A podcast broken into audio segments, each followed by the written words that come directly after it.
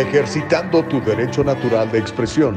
Aquí comienza el diálogo libre. Un ejercicio honesto en búsqueda de la verdad. Comenzamos.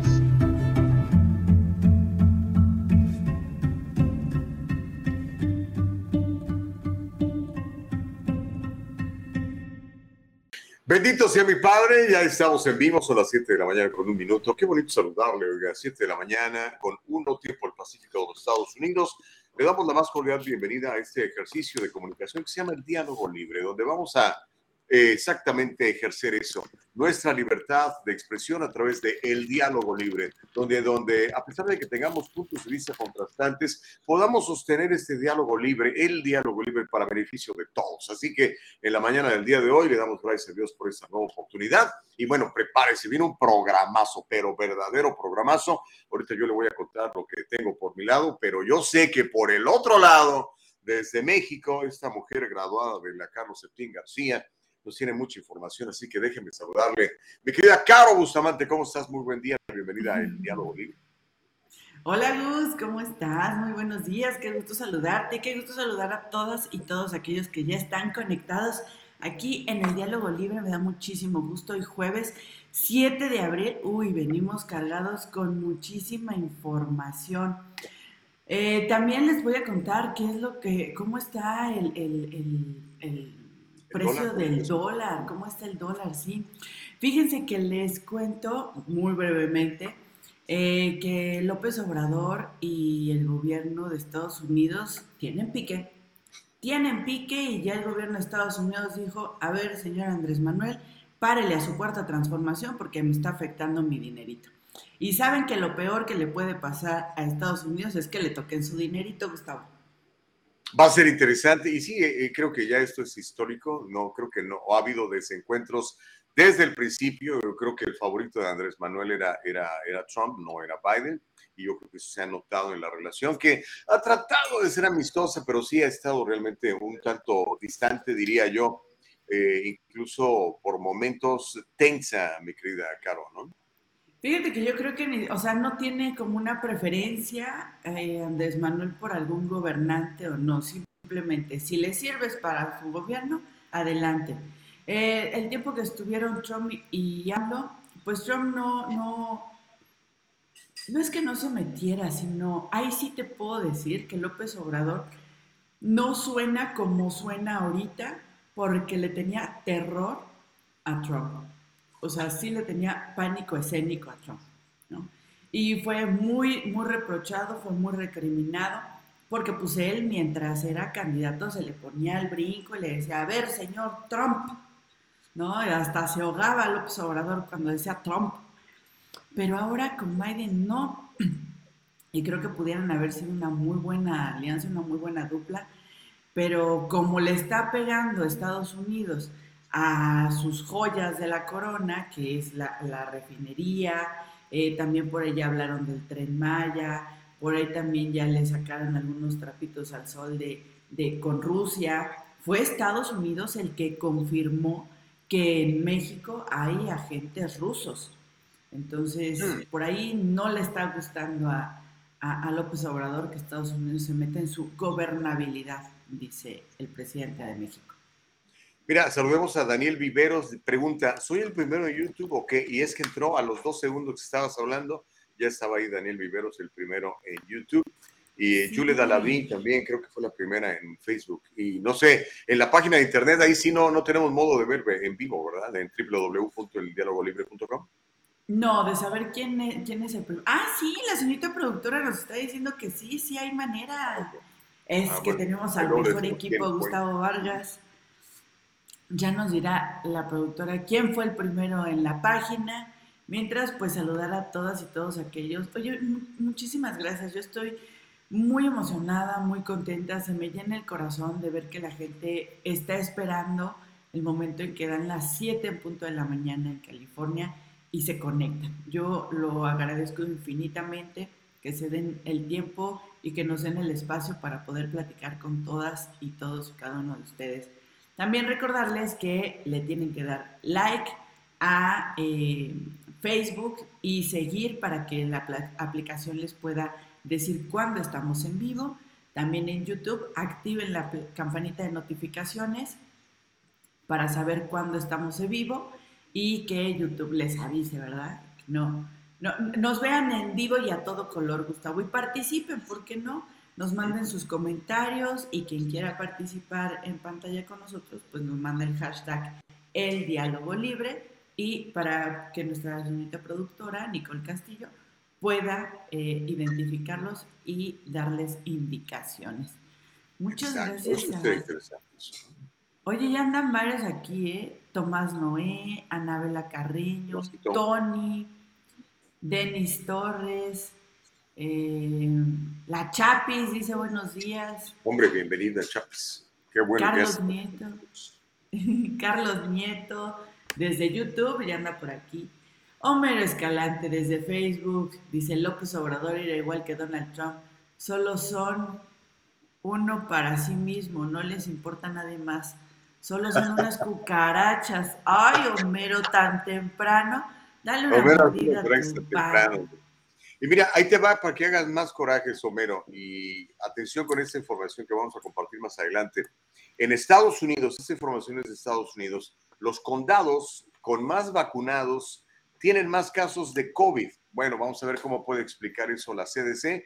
Están tratando de explicar por qué la gente que se ha vacunado más, eh, en las áreas donde la gente se ha vacunado más, tiene más casos de COVID nuevos. Vamos a platicar también, Oklahoma acaba de aprobar una ley durísima, a mí me parece correcta, por supuesto, pero obviamente a muchos les parece durísima, Oklahoma aprueba una ley que prohíbe los abortos prácticamente en todos los casos. Ya le voy a contar por qué ese estado eh, de, que será el sur, medio oeste de Estados, medio oeste de Estados Unidos, está haciendo esto. Y esta historia, cuando la, la, leí, dije, no, no puede ser cierto. Pero Texas acaba de anunciar su gobernador que va a enviar a los indocumentados que detenga a Washington, D.C., dice el gobernador de Texas, eh, se llama Greg Abbott, que es para que, pues como el Biden dice, como Biden los está dejando entrar, se los voy a poner en un autobús, los voy a, a la capital para que él se encargue de mantenerlos. Ándele, esto está gruesísimo, mi querida Caro, yo no sé qué va, a terminar todo esto. Y ya que estamos hablando de esto, eh, vamos a tener al abogado eh, José Jordán más adelante. Está terminando esta, este mandato de, le llaman el título 42, que era pues una, es una medida de emergencia que fue aplicada durante la administración del presidente Trump, en donde, pues, debido a una emergencia, que dice que debido a una emergencia sanitaria, pues no se puede permitir la entrada de, extranjeros más que con ciertas restricciones. Entonces, al terminar esta, esta, este título 42, es una medida que está tomando el actual presidente Joe Biden. Vamos a ver qué pasa con, con nuestros indocumentados y sobre todo con la gente que está llegando, mi querida Caro. Va a ser interesante platicar de eso. Y además de eso, eh, además de la gente que está llegando, oye, hay una, hay una molestia muy grande en México con relación a esto, porque a, las familias ucranianas que llegaron a México hace unas semanas y que pidieron asilo en Estados Unidos, se solucionó su situación muchísimo más rápido que los más de 19 mil, 20 mil personas que están instalados en la frontera de México con Estados Unidos y que ya llevan meses meses. Entonces, de este lado, la bronca fue de, ¿por qué ellos primero y yo no? Si a mí también me están persiguiendo, si yo también soy refugiado. Es cierto, y donde no sé, al final, en cuanto no, no tenemos cifras de, personas fallecidas en, en, Ucrania, ¿verdad? Pero sí tenemos cifras de fallecidos en México con la lucha contra el narco. Entonces, no sé, es, es una postura por lo menos interesante de, de evaluarlo, ¿no? Y este, pero mira, la realidad es esta, Caro. O sea, e, el país, me refiero a Estados Unidos, tiene cierta capacidad y, va a haber un momento que pues, va a decir, espérame, ya, no alcanza, espérame, déjame producir más, déjame sembrar más, déjame abrir más fábricas, déjame abrir más oportunidades, porque pues no, no le podemos dar albergue a todos, esa es una realidad, ojalá se pudiera, pero pues, matemáticamente no te alcanza y, y, a la hora de, de los trancazos, pues no, digo, no hay lugar para todos. Podemos dividir la enchilada en varios pedacitos, pero va a haber un momento en que no va a alcanzar. Entonces, obviamente, sí, sí hay que poner eh, reglas, restricciones, regulaciones y, este, y pues que de acuerdo a los méritos la gente venga llegando, ¿no? Creo yo. Deje tú a los méritos, sino más bien, eh, sí tiene, mientras hacías el comentario estaba pensando, claro, en algún momento se va a llenar Estados Unidos. Sí y no. Porque mientras van llegando cada año se jubila alguien. O sea, por lo menos 100 personas se jubilan al año. Fácil. Eso fácil. Ok, mira, te voy a dar estadística. Esa estadística es real, ¿ok? creo que son 11 mil personas que eh, alcanzan los 65 años diariamente. 11 mil. Pero eso no significa que se retiren, Caro. Precisamente debido a lo caro que se ha vuelto la vida en Estados Unidos, lo complicado que es, particularmente en estados como California, los estados del oeste y los estados de, por ejemplo, Nueva York, New Jersey, es más cara la vida. Entonces la gente con lo que va a recibir de su seguro social, si es que cotizó el seguro social, no les alcanza para vivir. Entonces la gente cada vez está postergando su jubilación o de plano dice, nunca me voy a retirar, voy a trabajar hasta que pueda. Y lo vemos, gente con 70, 72, 73 años que sigue trabajando, no tanto porque quiera trabajar, sino porque necesita trabajar. Eso es por un lado. Eh, que de todos modos creo yo que por lo menos al año, o sea, ya ni siquiera al día, al año mínimo 100 personas y se jubilan. Entonces son 100 espacios libres para trabajar. Una, dos. Yo sí estoy viendo desde afuera, teóricamente, yo sí estoy viendo desde afuera eh, una situación complicada en Estados Unidos porque en estos dos años de pandemia muchos se acostumbraron y les gustó, probaron la libertad y les gustó no trabajar. Probaron la flojera y les gustó, ¿no? Que te lleve un chiquitito del gobierno, que no es del gobierno, es de los impuestos que pagamos los que sí trabajamos. Exacto, e, es exactamente lo mismo en México. O sea, la gente dice es que nos está dando López Obrador. No, señores, no les está dando ni Biden, ni López Obrador, ni el presidente en sus países, no les da de sus bolsillos. Menos Bukele, porque tengo entendido que Bukele no cobra, no está cobrando por, por ser presidente. Sáquenme del error, ahí en eh, los salvadoreños, salvadoreñas que estén conectados, sáquenme del error. Tengo entendido que Bukele no cobraba su sueldo de presidente pero confirmen. De ahí en fuera, ningún. ¿Y qué hacía con el dinero? ¿Se quedaba ahí o lo repartía por otro lado? No, se reparte. Ah. lo manda para. él no cobraba sueldo y se. O sea, lo, él firmaba un cheque que lo daba a alguna organización no lucrativa. A la organización Trump, ¿no? No, no, no, no sé a cuáles. Ahí, ahí está la lista. Este, pero me refiero cuando tú donas dinero a una organización que se llama no lucrativa, es un código en el IRS que es el 400, ¿es cómo le llaman? No, es el 531C. Uh, 501, no, 501C3. Eh, te dan un, tax write-off, le llaman una deducción de, impuestos. Entonces, no sé si a lo mejor eh, Bukele dice, pues voy a donarlo y de esa manera, además de que hago una buena obra para cualquier eh, organización con la que soy afín o, pico, o creo en ella, me dan una deducción de impuestos, que es como funciona aquí en Estados Unidos. Mm. No, no Las iglesias, por ejemplo, son, son, son organizaciones educativas, tú puedes donar a tu iglesia y te cuenta como un, una deducción de impuestos. Oye, ahí también, es que es un tema amplísimo. No, no sé exactamente a quién lo done. Él en algún momento comentó que su sueldo iba para los, o sea, para el, ¿cómo se llama? El, el paquete fiscal eh, del año, o sea, que él no, ni siquiera lo contabilizaba, que lo ponía en las áreas en las que hiciera falta, ¿no? De hecho, comentó en algún momento que su dinero iba para seguridad, que era lo principal en este momento en El Salvador. Les estoy hablando desde hace año y medio, yo creo, fácil. en este momento no sé. Sí, no, eh, eh, eh, dice que, que, no, lo comentamos el lunes, ni cárcel, ni cárcel o muerte para los pandilleros. Y si están en la cárcel se tienen que atener. Vimos las, las imágenes tan rudas y Bukele dijo, eso es el inicio. Ustedes síganme molestando o molesten a la gente y yo los voy a exterminar desde las cárceles. Eso también está complicado. ¿Qué tal? Oye, pero a ver, cuéntame cómo está entonces el asunto de la reforma eléctrica de la cuarta transformación. ¿Cómo va con eso el presidente Andrés Manuel López Obrador? Hoy está complicado. Ah, ya, entrando en los dineros, nada más un aviso parroquial rapidísimo. El dólar, el, el día de hoy, más bien, em, al iniciar operaciones, el peso registró hoy jueves 7 de abril una ganancia frente al dólar de 0.15%, con lo que el tipo de cambio interbancario se ubica en 20 pesos con 14 centavos, de acuerdo con datos de Bloomberg.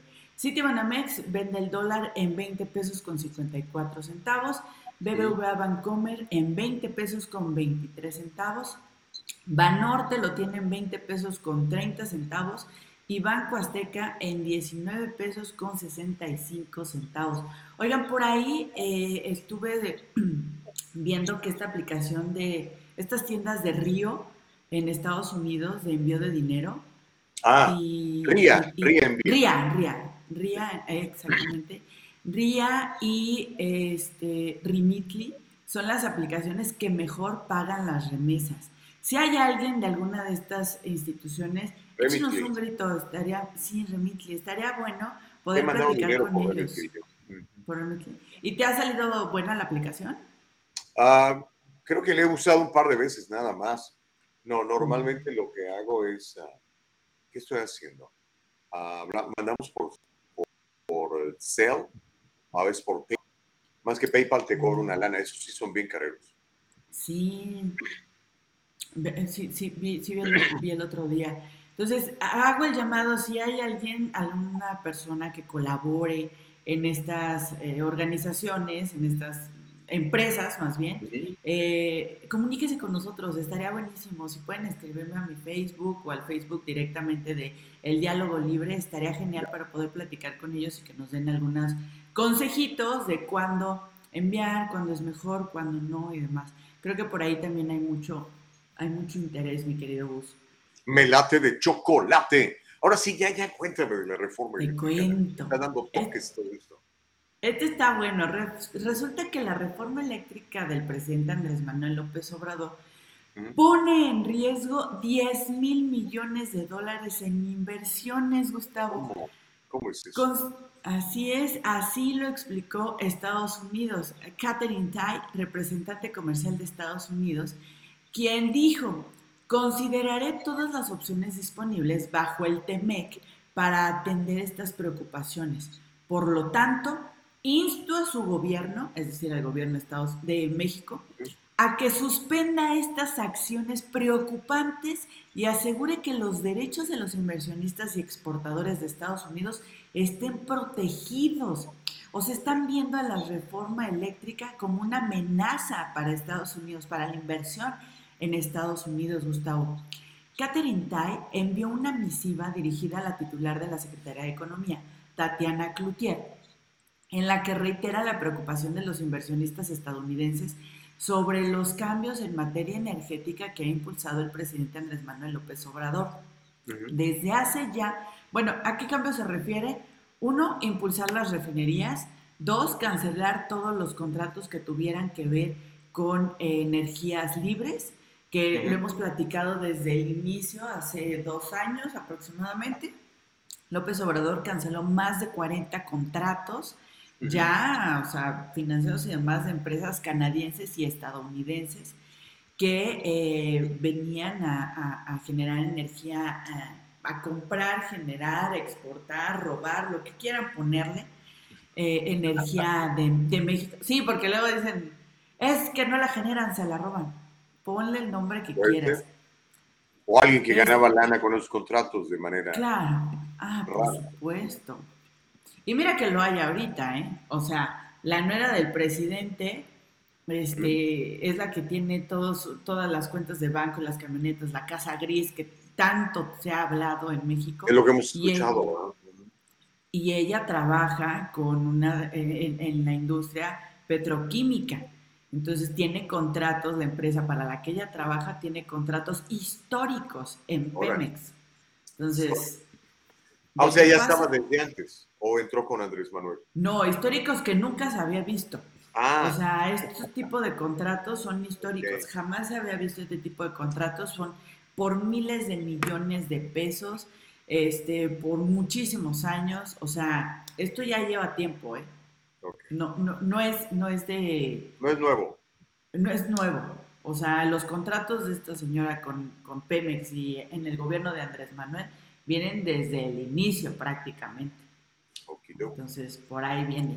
Eh, Estados Unidos dijo, desde hace mucho tiempo el gobierno estadounidense ha expresado serias preocupaciones sobre una serie de cambios administrativos, regulatorios y legislativos en las políticas energéticas de México que violan estas obligaciones fundamentales, incluidos los cambios del 2021 en la ley de la industria eléctrica. Y miren, aquí entra, es que les digo que al presidente se le va la lengua. Aquí entra lo que pasó hace unas semanas en la, en la mañanera. López Obrador dijo, estamos bien, no pasa nada, porque se dio a conocer esta misiva en donde el gobierno de Estados Unidos dice, no estoy de acuerdo con lo que estás haciendo en reforma energética. Y, Estados Unidos, y México dijo, no, aquí no pasa nada. Este, la, la prensa FIFI es la que está lanzando todos estos comunicados. Estados Unidos y yo somos cuatitos así de piquete de ombligo y toda la onda.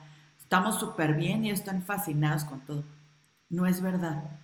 No es verdad y Estados Unidos ya está alzando la voz y está diciendo, oiga señor presidente, no estoy de acuerdo, está afectando mis negocios, me va a aventar un problema enorme con mis empresarios por el TEMEC y esto no me gusta. ¿Cómo ves, Gustavo? Mm, pues habrá que ver, ¿no? Porque bueno, yo no sé, eh, porque desconozco la realidad de México, insisto, yo comento lo poquito que tú nos dejas saber y lo que de repente leo por ahí, ¿no? No soy un experto en, la situación política y social de México, tengo más de tres décadas que no vivo allí, pero yo supondría, por lo menos así debería de ser, que Biden tiene que ver por su pueblo, ¿no? Y que Andrés Manuel tiene que ver por su pueblo. Entonces, me imagino yo por lo menos así debería de ser, que el presidente de la Cuarta Transformación vea por sus mexicanos y que Biden vea por sus eh, americanos, gringos, estadounidenses o el gentilicio que le quieras dar. aquí tiene que proteger a los suyos, ¿no? Y en, en esa protección, pues tratar de llegar a, acuerdos. Para eso se firmó el, el, el, tratado este de libre comercio del TEMEC entre, entre México y Canadá y, y Estados Unidos, ¿no?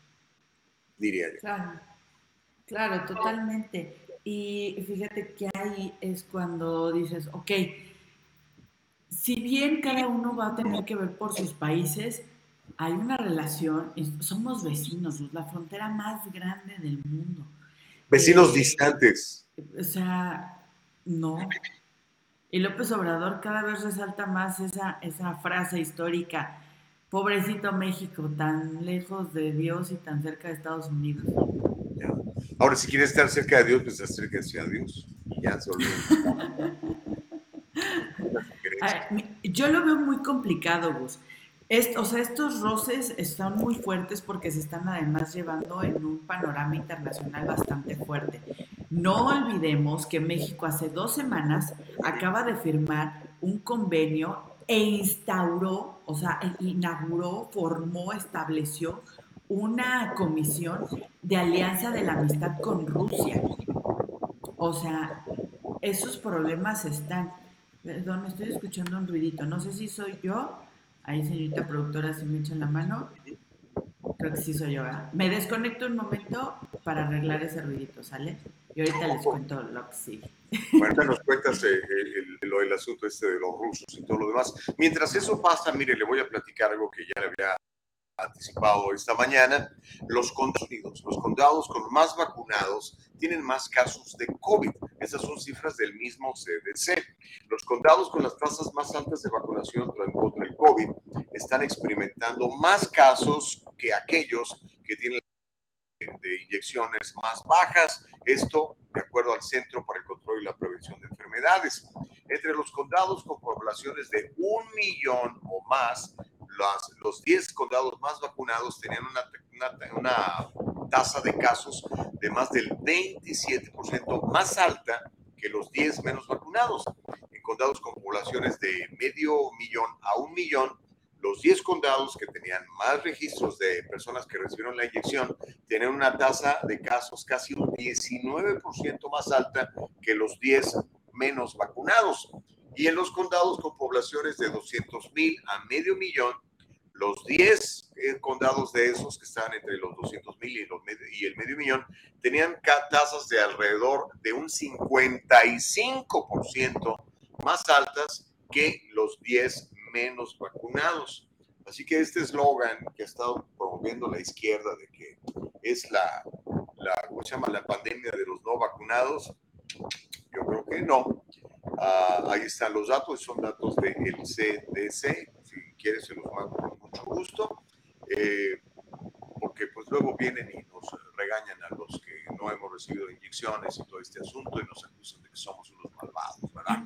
Pero sí, dale la, la, la, este, la, información, a ver si luego pudieran hacer algo similar en, en México, pero es más difícil, ¿no? Porque la, tasa de, de, de vacunados no, no es tan alta, me imagino.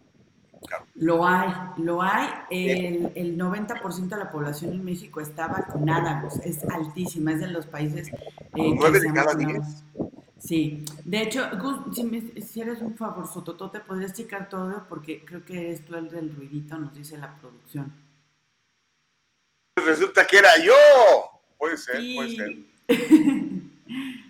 Entonces, eh, sí, eh, bueno, cerrando con lo de Rusia, eh, recordemos, vamos a estar al pendiente con esta situación de la reforma energética, porque eh, pues está la cooperación con Rusia. México ya instauró, se sabe que hay una cooperativa de la amistad en México-Rusia y también hay alianzas con China y eso no le gusta a Estados Unidos, hay que estar al pendiente ahí.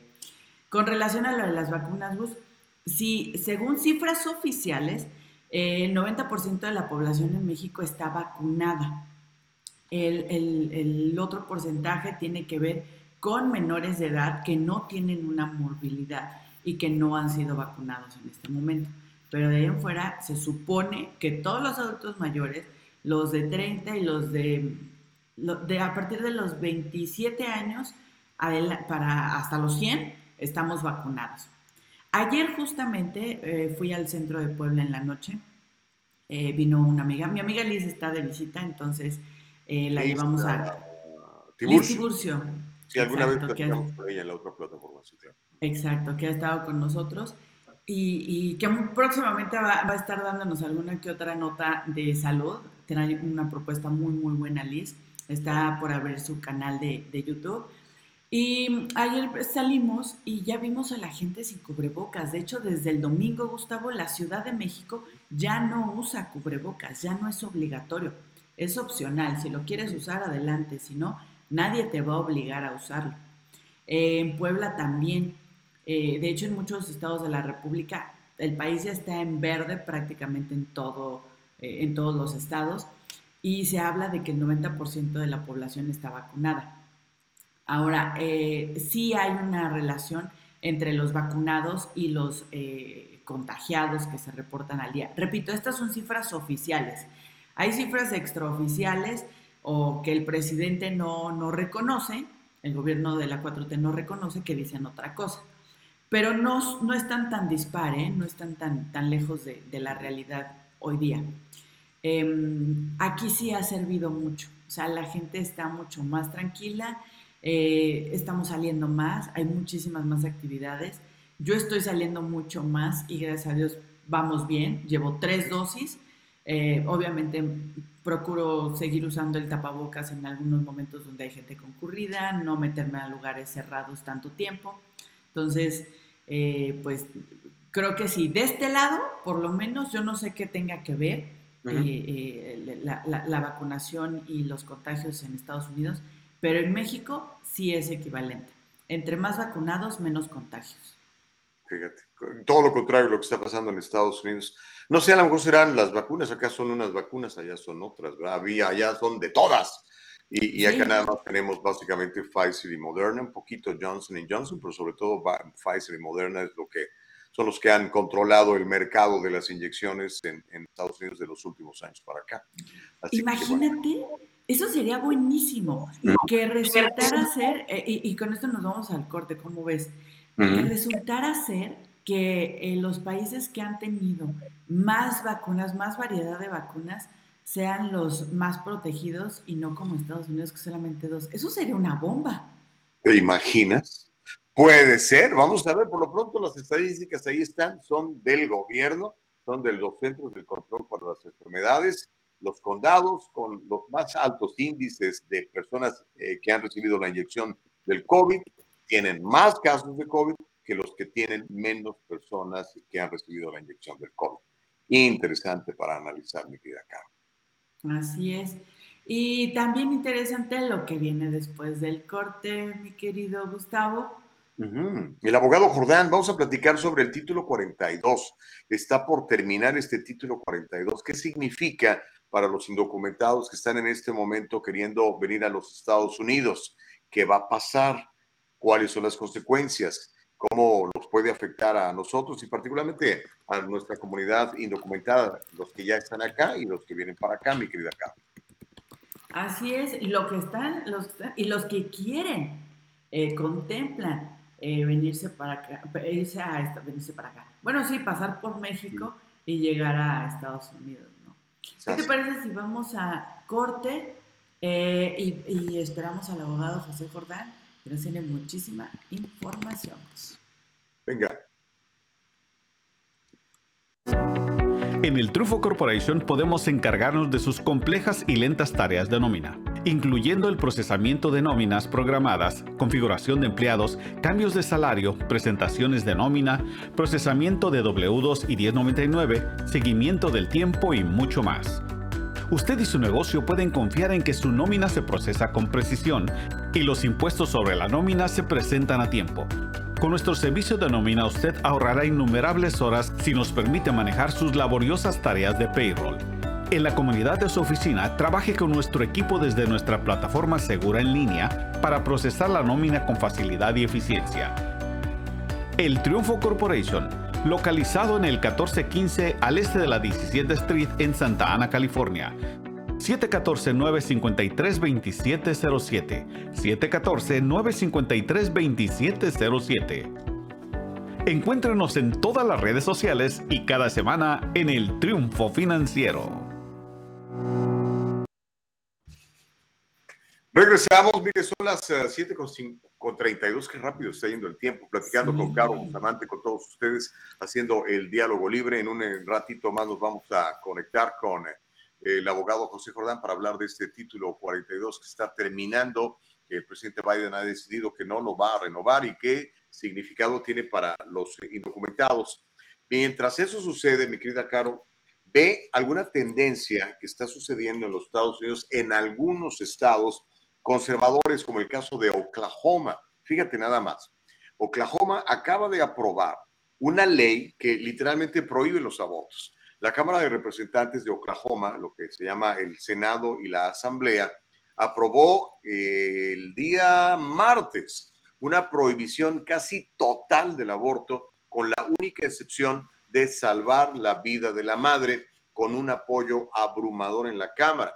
Ese proyecto de ley fue aprobado por 70 votos a favor y solamente 14 en contra. Ahora va a ir al escritorio del gobernador republicano que se llama Kevin Stitt ella ha dicho que va a apoyar cualquier legislación contra el aborto porque él es pro vida. Bueno, si se convierte en ley esta propuesta en Oklahoma, haría que practicarse un aborto no solamente fuera un delito grave, sino que pudiera ser castigable hasta con 10 años de prisión y una multa de 100 mil dólares. El representante estatal eh, Jim Olsen, que es el promotor de esta, de esta ley, patrocinó el proyecto de ley, dice que además las sanciones serían solamente para el médico o la enfermera o quien practique el aborto, no para la madre que esté haciéndose el aborto. ¿Cómo la ves desde ahí? Híjole, qué complicada situación y me parece súper interesante eh, la visión con la que aprueban esta situación. O sea, hablan de que por el aborto las mujeres están muriendo, entonces hay que salvarle la vida a las mujeres que están muriendo por el aborto. Oigan, pero es que el aborto no es como una enfermedad que ataca a las mujeres, ¿eh? O sea, es una decisión propia. Qué manera de no respetar el cuerpo de la gente, qué bruto, qué bárbaro. Eh, me parece muy interesante, pero, o sea, Es que es lo mismo. ¿Por qué tenemos que legislar por preferencias sexuales, por, por color, este, obligar a la gente a que trabaje o no trabaje en ciertas empresas o a que empresas clasifiquen? O sea, creo que esto del aborto sigue siendo otra manera de control y de, y de autocensura. O sea, si bien eh, veamos por qué son, por qué las mujeres están recurriendo al aborto. O sea, no solo gobernar por gobernar, legislar por legislar y meter leyes absurdas. ¿Por qué están yendo? O sea, ¿por qué no irse a la raíz, caray? O sea, si se puede evitar, ¿por qué legislar el aborto si se puede evitar? ¿Cómo? Investigando. ¿Por qué están yendo las mujeres a abortar? ¿Hay algún estudio de esto en estas eh, entidades que están en contra del aborto? Yo me imagino que sí. Lo que yo he leído del aborto, bueno, tú y yo obviamente tenemos posturas diferentes al, al respecto, lo hemos manifestado y es respetable cada quien. Yo también, yo estoy de acuerdo con esta, esta propuesta de ley en Oklahoma, ojalá fuera en California. Aquí en California, al contrario, estamos eh, promoviendo leyes en donde, por ejemplo, en estados como Oklahoma, donde una mujer no se puede practicar un aborto, puede venir a California, nosotros le vamos a pagar el pasaje, le vamos a pagar la estadía y le vamos a pagar el aborto con con los impuestos de todos. California es, es otro planeta, ¿no? Pero eh, sobre lo que decías de, prevenirlo, yo estoy de acuerdo, yo creo que sería lo mejor. Eh, pero, por un lado, ¿verdad? Tenemos, este, ahora sí que costumbres que se están relajando mucho, por un lado. Por el otro lado, en las mismas escuelas eh, se promueve el, no sé, el uso de preservativos y les hablan, bueno, ahorita hay una lucha durísima, ¿no? En, en, las escuelas públicas, eh, por ejemplo, la ley en, Texas que está pidiendo que a los niños no se les enseñe lo que es sexo anal cuando están en el kinder y cosas de esas, ¿no? Eh, que le llaman grooming, están como preparando a la gente o a los niños inocentes para eventualmente, pues, que practiquen cosas que normalmente, digamos, no, no, aceptadas, ¿no? Espérame, no, a ver, aguanta. Hay una campaña justamente ahorita en eh, el mes de abril, que les invito a que la vean. Se llama eh, Sombrillas Azules. Eh, eh ¿Eso es en México? No, eso es a nivel mundial. ¿A nivel mundial? De hecho, sí. De hecho, la campaña es en inglés. Eh, Blue Umbrella, me parece que se llama. Sí, Blue Umbrella. Em, es de una organización internacional que está viendo el día de, ahorita les digo, sí, Blue Umbrella Day eh, eh, .org. Esta se las voy a pasar, si en algún momento nuestra productora pudiera compartirla en la pantalla, sería genial, ya la pasé en el chat. Esta campaña es para hacer conciencia del abuso sexual en niños, niños varones, que están, o sea, todo el mundo dice y habla de que venden a las niñas, de que abuso sexual a menores, con niñas, este, las, los matrimonios infantiles, eh, la venta de, mujeres, pero también los niños están padeciendo esto. Claro, por supuesto. Y parte de esta campaña de, Family Forever, eh, Family Forever Child eh, es una organización internacional. En México, Fundación Juconis está sumando a esta campaña para visibilizar el abuso sexual en hombres, en niños, varones, y justamente con este tema, Gustavo.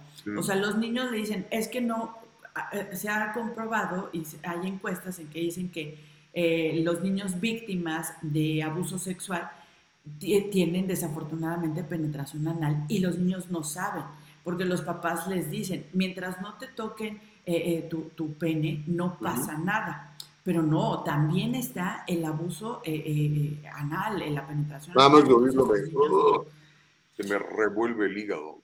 Es terrible, pero sí tenemos que visibilizarlo y a mí me parece extraordinario que pase esto en las escuelas porque justamente, Luz, fíjate que en Indonesia, un maestro de 36 años, Harry Wiriwar, eh, eh, fue sentenciado a morir ejecutado con la pena de muerte en Indonesia luego de haber sido declarado culpable de haber abusado sexualmente de 13 alumnas en un internado en las cuales ocho de ellas quedaron embarazadas de su violador.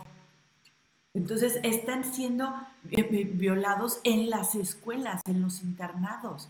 Y esto ha sido por años, o sea, no es de ahorita, no es nuevo, no es por tendencias, ni la moda, ni la nueva educación, no, al contrario, creo que lo que estamos viviendo ahorita de visibilizar y de hablar de todos estos temas a nivel mundial y en todos los rangos, en las escuelas, en todos lados, es consecuencia de todas estas vejaciones a la infancia. Entonces, perdón, pero yo sí estoy de acuerdo de que se les hable a, las niñas y los niños y a adolescentes de todas estas eh, eh, situaciones que están pasando y por no quererlas comentar, por pensar que, vaya, están fuera de la normalidad y que nuestros hijos no tienen que saber, desafortunadamente son abusados.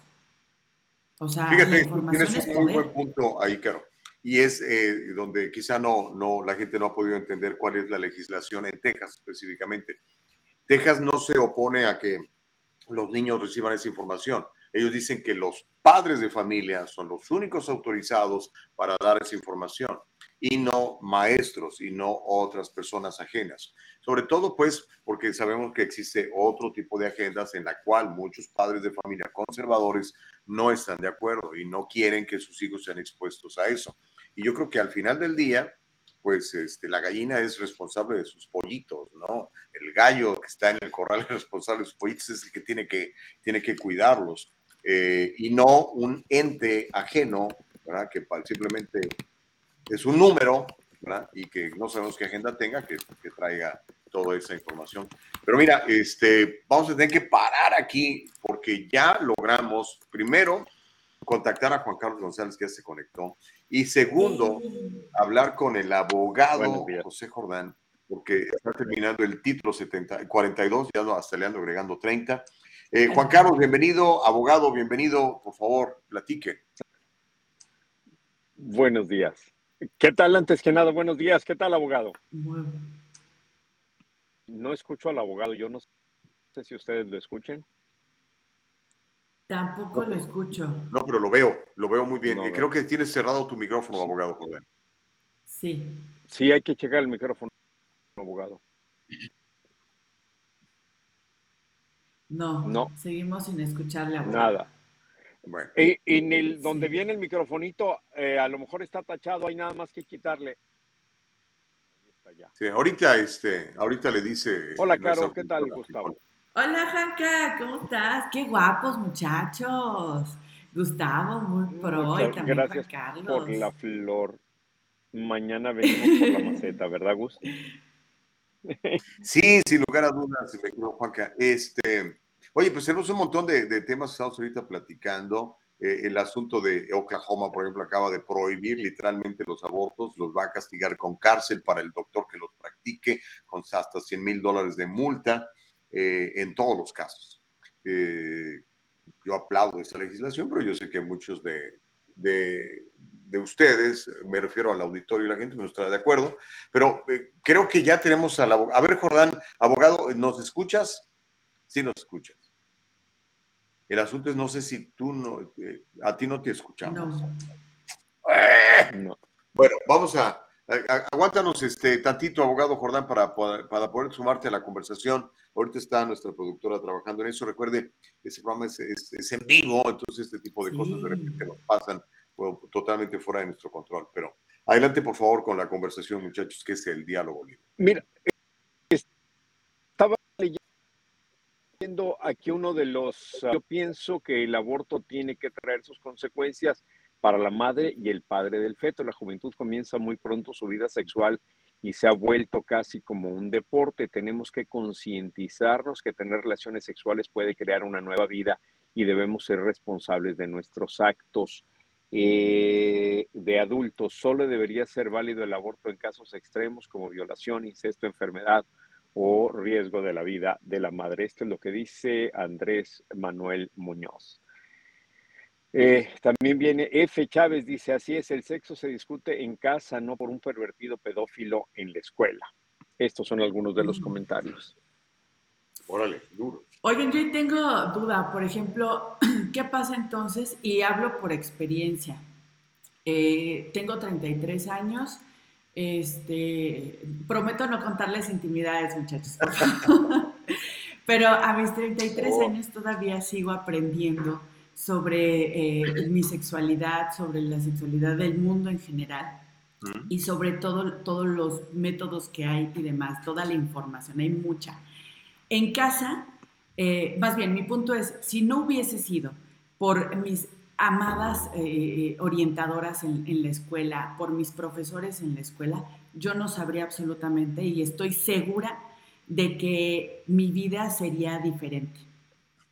Porque en casa yo no tenía esa información, porque a mis papás no les dieron esa información y ellos no estaban conscientes de que tenían que darme esa información.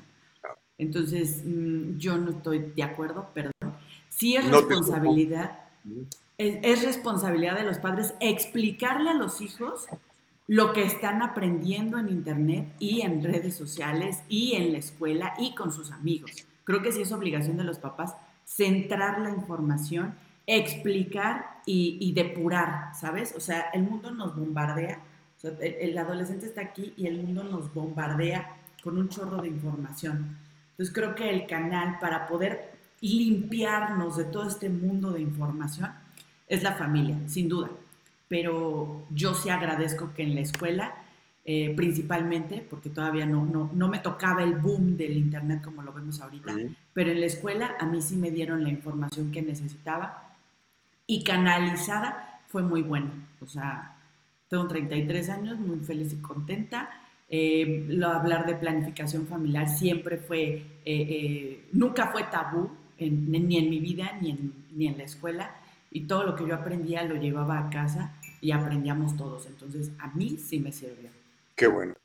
Eh, lamentablemente no, no es el caso de todos. ¿no? En el caso mío, sí, mis papás fueron los que me explicaron desde chavito que mamá enfermera, papá chofer de autobús, y ellos me, me, platicaron, o sea, no, no eran particularmente graduados de la universidad, ni mucho menos. Yo creo que todo es cuestión de valor, de sentido común y querer hacer las cosas como estamos queriendo comunicarnos con el abogado Jordán, y parece que ahora sí, que ahora sí, este, vas a poder pasar la frontera. Sí, se puede. Abogado Jordán. no. Abogado, no. te escuchamos todavía.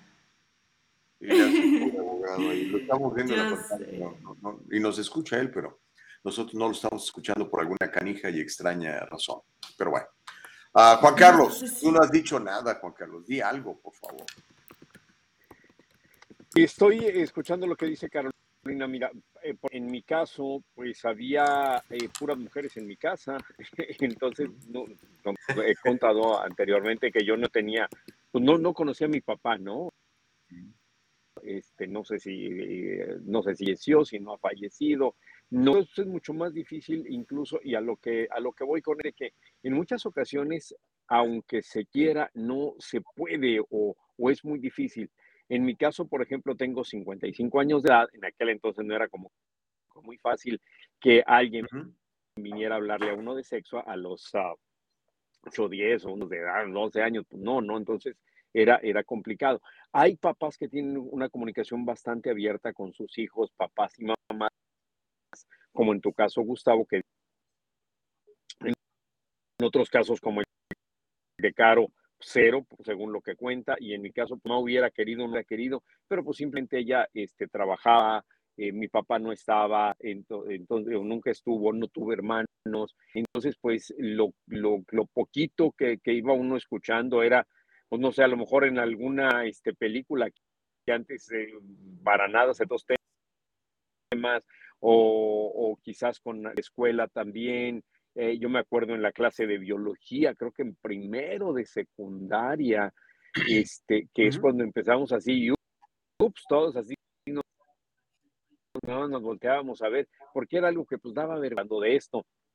Pero sí, eh, no siempre en todas las casas vamos a, ver que, que, los papás les hablan a los hijos. Desgraciadamente, yo, yo me atrevería a decir, fíjense que la, en la mayoría de los hogares no se habla de, esto que es tan importante y que se debería de hablar. Y otro punto, aquí este, hay gente que a lo mejor va a estar eh, de, acuerdo conmigo, no sé, eh, en esto que dice aquí eh, em, Andrés Manuel, que dice, la madre y el padre, que en muchas ocasiones se le crucifica nada más a la madre, pero ¿y dónde está el padre? O sea, desaparece. como el mío, que pues nunca se hace cargo, entonces desaparece, entonces deberían de hacerse responsables, no nada más son lo económico, los hijos necesitan, yo necesité a mi papá, no económico, que bueno, esa parte gracias a Dios la cubrió mi mamá, mi mamá fue mamá, papá fue todo, pero este, eh, necesitamos que nos den consejos, o sea, necesitamos que esté el padre y en muchas ocasiones estas jovencitas hoy más del papá de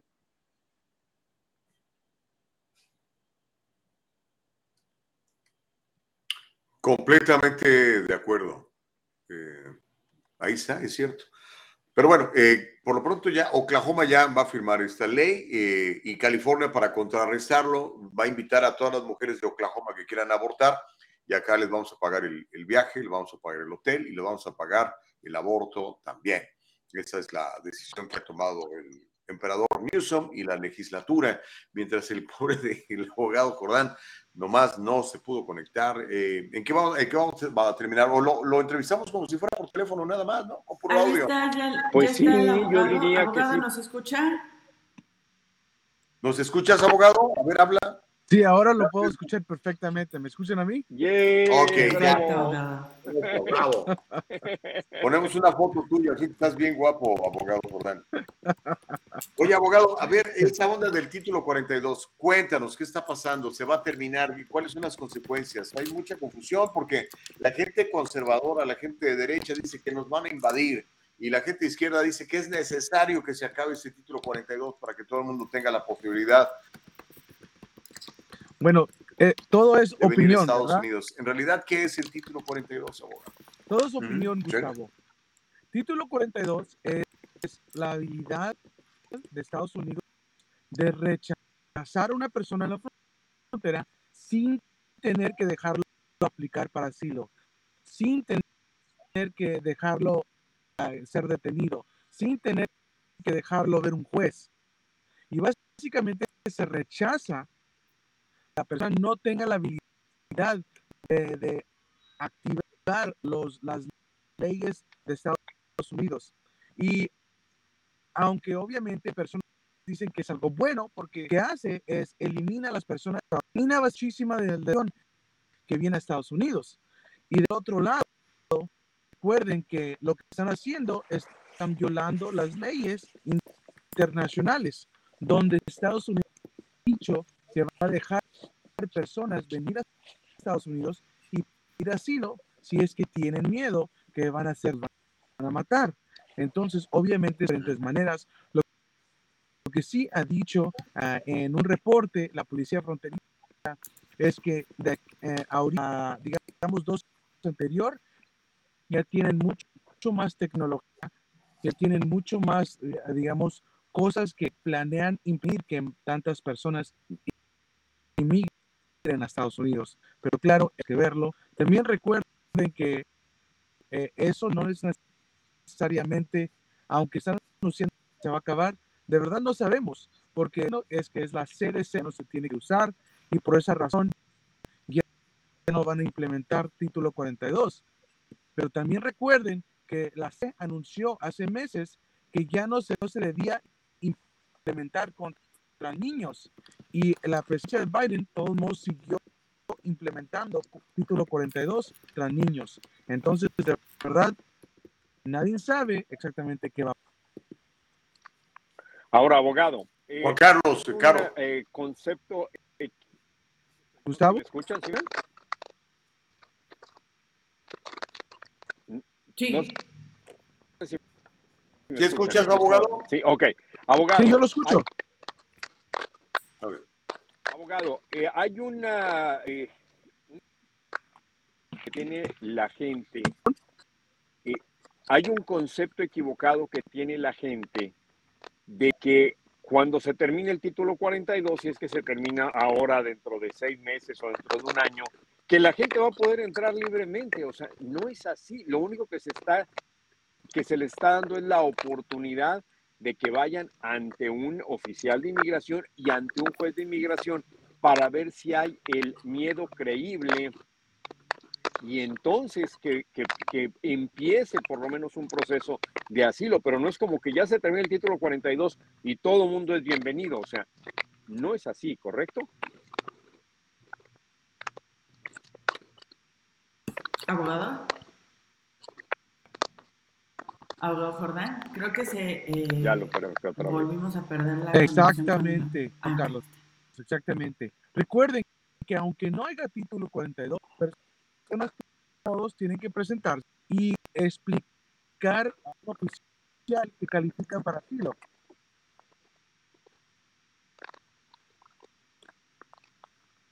Abogado. Se está cortando un poquito. Si pudiera eh, reinstalarse en el lugar en el que estaba hace Bastante. un momento para que podamos seguir platicando con usted. Eh, no soy el estamos- abogado, ¿verdad? Mm. Sí, estamos platicando con el Sí, abogado no José yo. Jordán sobre este, es- es- esta, esta nueva eh, pues medida que como dice el abogado, chicos, no el que se quite no significa que ahora es tránsito libre Estados Unidos, no nos confundamos. Simplemente se va a reactivar las, eh, los procedimientos que se estaban llevando a cabo antes de la pandemia, los asilos, los perdones y todas esta- estas medidas eh, para poder ingresar a Estados Unidos legalmente, pero no es un tránsito libre, chicos. Ahora, algo que quisiera yo destacar, eh, Juan Carlos, y yo creo que ya te lo había dicho antes el abogado Jordán o Galvez, uno de ellos. Oye, ¿cómo sabes de inmigración, brother? Ya te vamos a pedir consejo de inmigración. Eh, Juan Carlos González está muy enterado de, de todo, de todos estos asuntos. Y qué bueno, ¿no? Porque de esa manera se pueden hacer mejores preguntas para que la gente pueda tener mejor información, Juan Carlos. No, lo que pasa es que, mira, Gustavo, con tantos años que, que andamos eh, pues haciéndole la y, y cubriendo casos, y lo que pasa es que lo que nos damos cuenta, fíjate, es de que hay mucha falta de información. Sobre todo hay gente, mira, en alguna ocasión, recuerdo que eh, había una protesta eh, en contra de Jeff Sessions o algo así, no recuerdo, una señora ya de edad avanzada, y yo le, le preguntaba, le digo, a- ella estaba, decía, fuera eh, los ilegales o algo así, vengan legalmente, tenía ella en un cartelón, y yo le, le pregunté a ella, ¿usted sabe lo que se necesita para venir a Estados Unidos? Sí, me dicen, "I need to get in line. Necesitas formarte. Y le digo, no, no es así. Le digo, mire, yo no soy abogado, pero se necesita esto y esto y esto. Le digo, lo, necesita tener- pedir una compañía, ¿verdad? Y obviamente es un trámite muy largo y, difícil. Lo otro es tener un, familiar directo que lo pida aquí en Estados Unidos, un familiar directo, mamá, papá, y en el caso de los hermanos tarda muchos años. Le digo, ¿usted sabía eso? Me dice, no, y si yo pensé que era más fácil, la gente piensa que nada más te inscribes en la registra y que ya es, es, eh, es todo lo que se necesita, pero no, porque darle información a la gente, como ahorita se está hablando, no sabemos cuánta gente va a venir, eso no se puede negar, pero cuántos de ellos en realidad van a poder una vez que pasen esta entrevista del llamado miedo creíble. O sea, esa entrevista eh, te, tienen que comprobar, a ver, ¿por qué eh, me amenazaron? ¿Tiene algún comprobante de que lo amenazaron? Pues traigo aquí, mire, los reportes del periódico, de que esto. Ah, perfecto, ahí sí tienen algo, pero no, no, nada. Y ahí, allí comienza, y luego viene todo el proceso. O sea, Carolina, ¿tú qué? ¿Cómo te llamas, Carolina? Venga. No es así. No, de Juan Carlos, de Juan Carlos, que es el que tiene ahí vara alta. Ah, bueno, fuera. Oigan, No, porque es tenemos- complicado. Venir a Estados Unidos es complicado. O de manera legal es tardado. Sí. ¿ok? Y a veces la gente dice, pues yo no tengo tiempo para esperarme, me urge. O sea, mi familia aquí o me están persiguiendo allá. eh, con permiso, ya tengo mi, Sí. si tengo una visa de turista, que es como la mayoría de, de la gente viene, ¿verdad? saca su visa de turista, le dan 90 días y se queda 90 años. Eventualmente logran arreglar su situación o quizá nunca la logren arreglar, pero igual el mismo sistema te permite trabajar, progresar, sacar tu ET number y hay gente que, que, le va re bien, ¿verdad? Y hay gente que no le va muy bien, todo depende de, de lo que haga, pero eh, lo que sí necesitamos, yo, todos estamos de acuerdo, ¿no? Yo creo que hasta los más recalcitrantes eh, conservadores o la gente de extrema derecha entiende que necesitamos arreglar esta situación que eh, los 11 millones o 15 millones los que se especule que seamos, que estamos acá sin un documento legal para estar, no nos vamos a ir, no se van a ir. Y, de hecho ya están integrados a la sociedad. Muchos son, eh, incluso, no sé, el, el, que te recoge la lechuga o el que te cuida a tu niño, o incluso el que es el empresario y te da trabajo a ti que eres ciudadano americano. Eh, tenemos que reconocer eso, integrarlo y de esa manera, fíjate Juan Carlos, yo creo, cuando ya todo el mundo que, que haya, no se haya hecho lo que tiene que hacer de acuerdo a lo que decida lo, el agente del Congreso, del Senado y que lo firme el presidente, que tengamos algo parecido a lo que ocurrió con, con Ronald Reagan. De esa manera, muchas empresas no van a poder abusar de, de sus empleados, eh, los, los, los, sueldos van a ser mejores porque históricamente la gente que no tiene papeles le pagan menos nada más porque no tiene papeles, a pesar de que sepa hacer mejor el trabajo que una persona que tiene documentos. Eso me parece a mí terrible, pero yo creo que las mismas empresas les gusta esa situación. Y cuando hablo de empresas me refiero a las empresas, ¿ok? No, no al señor del restaurante aquí que tiene dos empleados y que les echa la mano pues, sabiendo que no tienen papeles para trabajar. Este, y, eso eh, resulta en, en un abuso para, para la comunidad inmigrante indocumentada, Juan Carlos. Ahora, eh, y fíjate, Puerto, hemos conocido gente que son, por ejemplo, médicos, médicos en otro, en otro país, en México, en países latinoamericanos, y vienen acá y tienen que trabajar en lo que sea, y es una, una pérdida de talento simplemente por la falta de papeles. O sea, si tuviera de regularizar su situación migratoria, tendríamos un más que tanta falta, no nada más que hablen español, sino entiendan nuestra cultura. Y yendo un poquito más hacia lo que decías, fíjate, nos damos cuenta o la gente se enfoca únicamente en la gente que está eh, eh, cruzando la frontera de una manera indocumentada, pero ¿qué hay de las otras personas que llegan de Europa, de Asia, de África con esa vida y se quedaron y en él nadie se enfoca y son muchísimos. Eh, había un número, eh, no sé si era el 40% de las personas que estaban aquí en Estados Unidos de manera indocumentada, son con una visa y llegaron aquí, mira, le... Claro.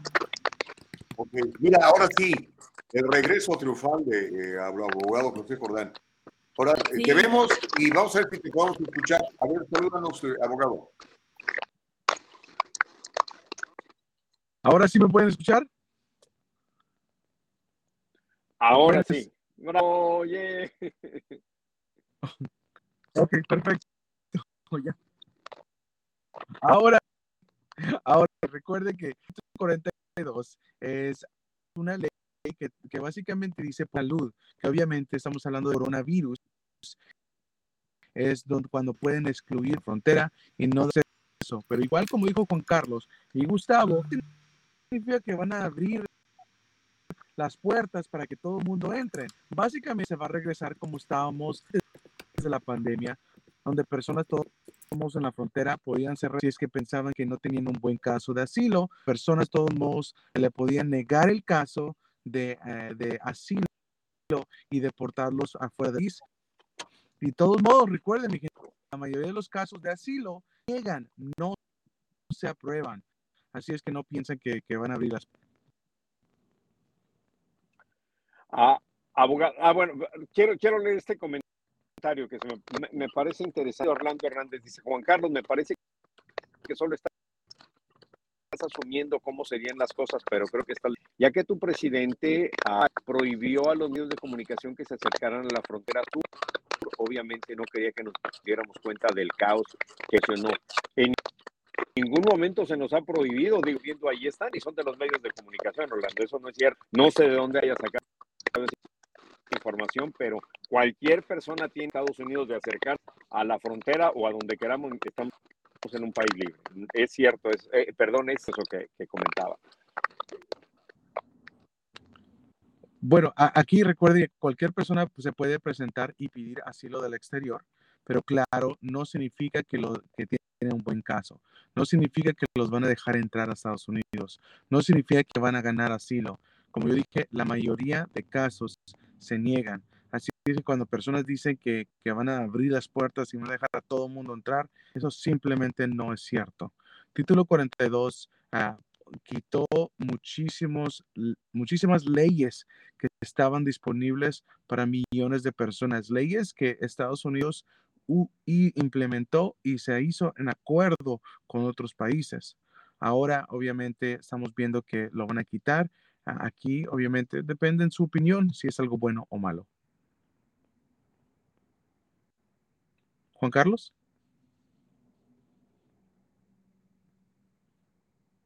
Bueno, suena como si me quedé aquí solo.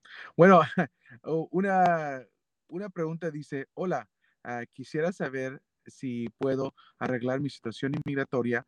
Ah, fui detenido en la frontera y me vine para Estados Unidos en 1999. Tengo una hija de 22 años donde no se puede hacer nada, pero quiero su opinión. Gracias. Ah, bueno, Uh, recuerden que si una persona entró en el 99 y fue detenido, eso no necesariamente significa que tiene un castigo y no se puede ser residente. Uh, lo que significa es que uh, tiene una entrada legal y lo detuvieron. Yo he tenido muchísimos, bueno, la mayoría de mis clientes que están detenidos ahora son residentes. No necesariamente ser detenido es un castigo que los previene de hacerse residentes. Sabemos que si una persona tiene un hijo de 22 años o más y es ciudadano de Estados Unidos, entonces puede someterle una petición y puede tener una visa disponible. Pero eso no es suficiente para hacerse residente si es que no salen del país por 10 años o califican de otra manera. O sea que están protegidos para hacerse residentes aquí en Estados Unidos, califican para un perdón para salir del país o tienen otra método para hacerse residente. Aquí yo le dijera que cualquier persona que esté detenido después del 97 o sea del 98 y después, hable con un abogado para asegurarse que no tienen una deportación especial que se llama un expedited removal. Un expedited removal es una deportación especial que le da a alguien eh, de 5, 10 o 20 años. Y bueno, se mira como si estamos esperando que se conecten a el resto de las personas, pero para mí, entonces voy a seguir contestando las preguntas. Ahorita que estoy aquí solo, soy el nuevo, soy el abogado José Jordán, mi gente, para personas que apenas se estén comunicando. Uh, y tenemos una pregunta que uh, yo estoy en trámite de residencia uh, para mi papá, pero mi abuelita está enferma aquí y los doctores dijeron que una carta de solicitar una visa humanitaria me puede hacer las dos soluciones solicitaciones al mismo tiempo, perdón, veces no puedo leer con mi teléfono. y sí, hay una visa humanitaria. La visa humanitaria le puede ayudar a muchísimas personas. Una, una visa humanitaria lo que hace es, eh, le pide a inmigración, la policía fronteriza, por favor, por favor, deja a esta persona entrar a Estados Unidos por X razón. Si digamos, puede ser que se acaba de morir, puede ser que alguien se va a morir, puede ser que va a haber una cirugía, puede ser que haya una quinceañera, una boda, lo que sea. Y básicamente se presenta un caso a la policía fronteriza preguntándole, por favor, deja que esa persona entre a Estados Unidos. Y se, puede hacer con USCIS o se puede hacer con la policía fronteriza, pero por medio, si es que se aprueba esa visa humanitaria, es una entrada legal. Es como si esa persona entró con una visa de turista a venir para ese evento. Gustavo. Ok. Oye, abogado, este, gracias por la respuesta. Yo creo que le va a servir bastante a nuestros amigos que están en esta situación. Ah, ahora, comenta Milka, eh, y eso es lo que te decía yo, abogado, sobre lo del título 42. Dice, prepárense para recibir a los pandilleros que vienen del Salvador, porque la excusa que van a usar es que están siendo perseguidos por el gobierno local y que necesitan asilo, que les ha volteado la moneda. Eh, ¿Tú crees que llegue, llegue, se llegue a esas instancias tan, tan permisivas, abogado Jordán? Bueno, Gustavo, digamos sí, voy a, ser, voy a ser honesto, sí van a venir personas que vienen del Salvador o vienen de cualquier otro país y dicen por razones económicas o razones de violencia en mi país, porque hay pandillas, hay maras, yo quiero pedir asilo. Pero, Gustavo, esos casos se van a negar. Eh, inmigración no aprueba casos simplemente porque casos de asilo simplemente porque la economía está mala, simplemente porque hay violencia o hay maras o hay carteles en su país. No lo aprueban. Con que eh, no pueden enseñar que ese cartel lo están tratando de matar a ustedes, no pueden enseñar que, digamos, eh, esa, la policía lo está buscando a usted ah, y usted no ha hecho nada malo. Entonces, de verdad, no tienen un buen caso de asilo y lastimosamente se va a negar. Así es que sí, pueden pedir asilo, pero no significa que se lo van a dar. Eso es, eh, yo creo que, que donde viene ah, la la teoría falsa, donde personas piensan que cualquier persona que pide asilo lo van a recibir, pero no es cierto. Si fuera, entonces todo mundo pidiera asilo. Gustavo, usualmente las personas que piden asilo son personas que se presentan en la frontera ah, y piensan que, puede, que, no saben la ley. O número dos, personas que están puestos en pasión y ahora están usándolo como una excusa para su caso de deportación. Okay. Juanca, éntrale, Juanca.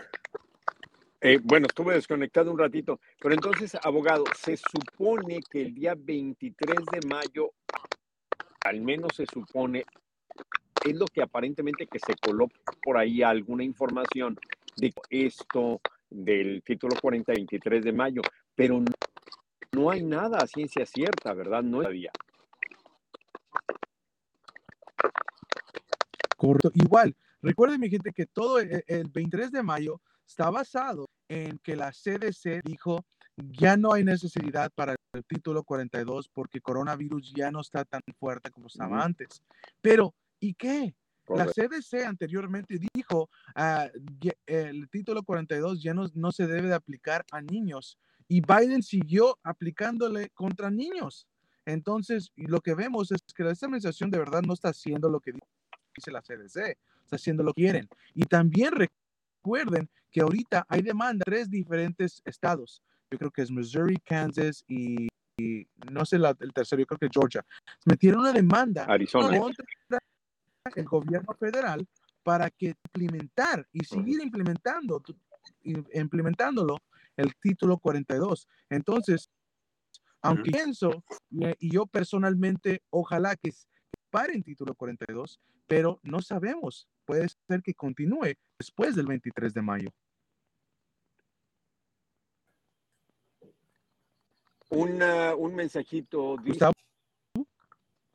Déjame ver si me puedes escuchar. estamos teniendo problemas con el audio. Ahora, eh, no sé si te enteraste, lo comenté más temprano, el, el gobernador de, de, Texas, Greg Abbott, acaba de anunciar, acaba de firmar una ley en donde va a, cuando detenga a los indocumentados que, que entran por su territorio, dice que los va a poner en autobuses y los va a mandar a, a Washington DC dice que, que, allá se haga cargo el presidente Biden, que es el que está dejándolos entrar. ¿Esto es legal, abogado? ¿Esto se puede hacer? Bueno, aquí, aquí vamos. Un estado no puede detener y no puede secuestrar a personas porque es contra la ley. Si, no importa si una persona está indocumentado, si es que, digamos, una policía estatal me arresta por sin cometer un delito, entonces ellos están cometiendo un delito y entonces yo puedo meter una demanda contra ese estado. Yo lo veo, eh, no, veo, número uno, una ley estatal que ha quebrado una persona que está emigrando a Estados Unidos. Por eso es que todo el mundo ve que la policía lo detiene y se lo da a ICE. La policía estatal o, local no puede detener a una persona indefinitivamente o, o semanas para transportarlos a otros estados. Número dos, ellos no son el gobierno federal, no tienen derecho para, digamos, tratar de eh, detener y, comenzar un proceso a personas que nomás han quebrado una ley federal. Entonces, aquí yo creo que es una locura, yo creo que es una plática, un chisme que porque de seguro piensa correr como presidente en, los, en el futuro cercano.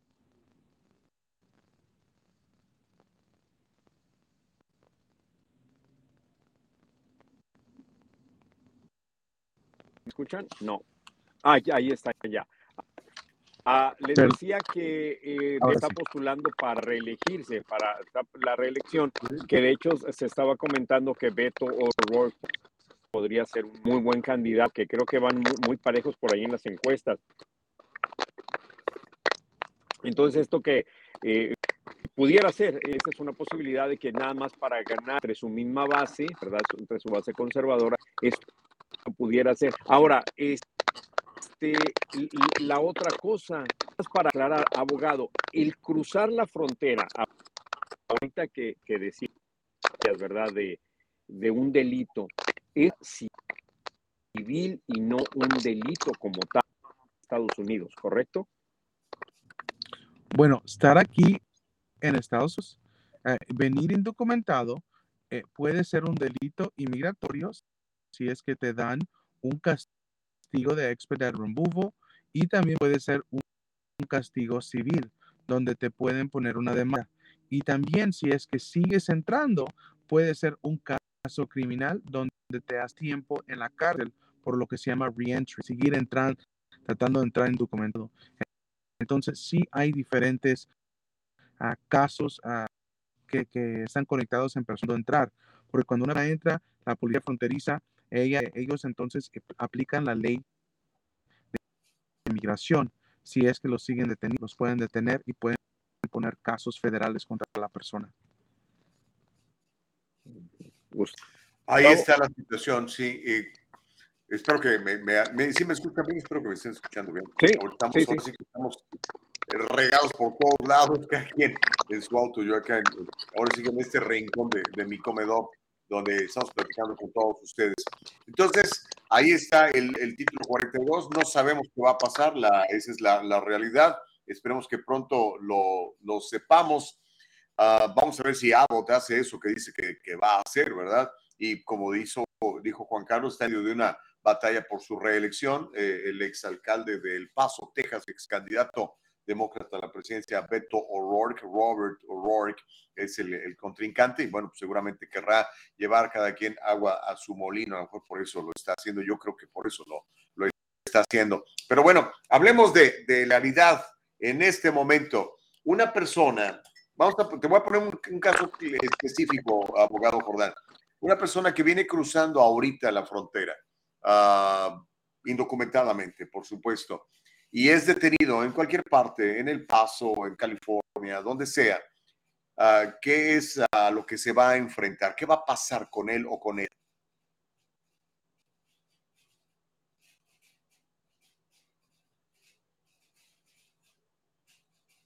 No te escuchamos, pero te vemos. Ah, ok.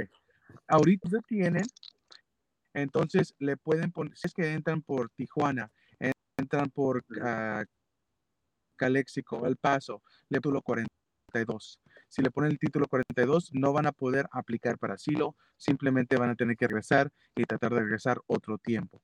Si es que eh, tratan de entrar después del 23 de mayo y título 42 ya no exista, entonces van a poder presentarse en frente de un oficial y van a poder pedir asilo.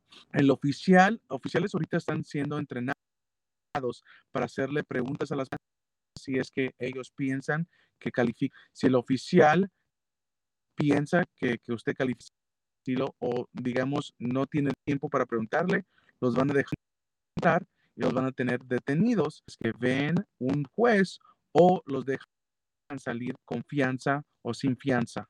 Después de eso van a pelear su caso de deportación aplicando asilo y si es que pierden, entonces lastimosamente van a tener una de deportación. Pero claro, todo depende en su razón, la razón están pidiendo asilo y obviamente qué tan fuerte está su caso. Gustavo.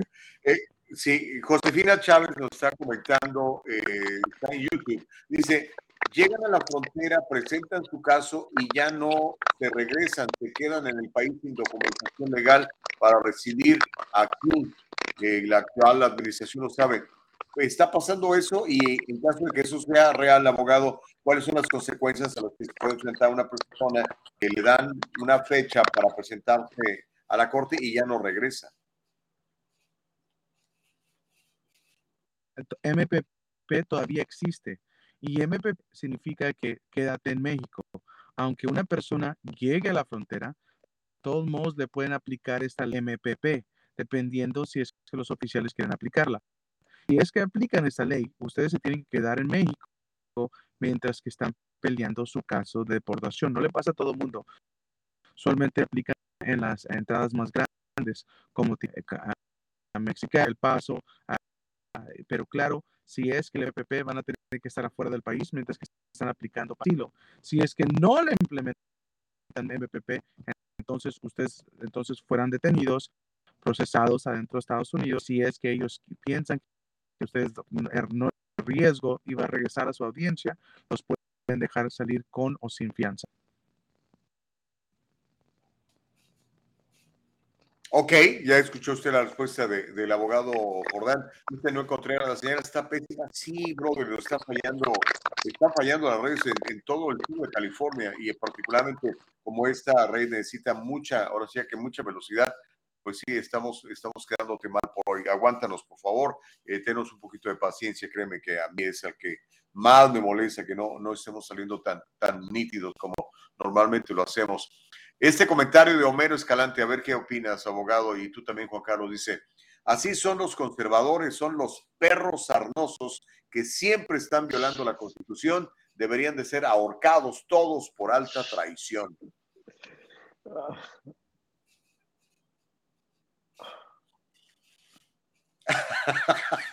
Speechless te quedaste, abogado.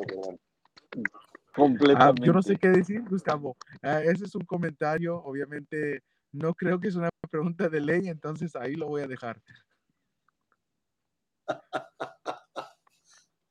Ok, haces bien, haces bien, ah, abogado. vamos a ver, con, mejor de camino con, preguntas. Uh, había una por ahí que ya no pude leer, Gustavo, de que decía que había sometido un perdón en el año algo. No sé si ya la leyeron ahorita que yo me desconecté. No, no, aquí está. Fíjate, abogado, ya no la veo. Dice Yanira, dice, sometí un perdón en junio del 2020. ¿Cuánto tiempo tengo que esperar para que me den una respuesta? Porque no ha recibido ninguna noticia, abogado. 40, 40 meses es lo que tiene que esperar. Un perdón I-601A, que es para personas que están indocumentados más y planean salir del país para tener su cita en el consulado de su país, haciendo lo que se llama el proceso consular, está durando 40 meses. 40 meses son 3 años y 4 meses. Si es que lo sometió en 2020, estamos hablando 2023 a 2024 para que le den una respuesta. Y ahí no se acaba el rollo, Gustavo. Ahí y después que se aprueba el perdón, tienen que llamar la cita en el exterior, que para, digamos, una persona que va a tener su cita en Ciudad Juárez, está tomando aproximadamente dos años. Entonces, tres años para el perdón y dos años para la entrevista en el exterior. Gustavo. O sea que hay que armarse de paciencia, mi querida amiga. Gracias por, el comentario y la pregunta. Ah, bueno, se están agarrando en las redes ahí muy sabrosamente. Este, luego les, les eh, no, no lo voy a leer porque hay que se peleen entre ellos. Aquí es el, estamos aprovechando que tenemos al abogado Jordán en el diálogo libre y bueno, es lo que queremos platicar. Entonces, abogado, ya y, con eso ya te vamos a dejar ir porque yo sé que estás en tu carro, estás entrando, esperando entrar a tu oficina, seguramente tendrás mucho trabajo. El título 42 es probable que desaparezca, eso va a significar eh, la posibilidad de que algunas personas que no estaban recibiendo eh, la oportunidad de ver a un juez lo vean. ¿Hasta ahí estamos correctos?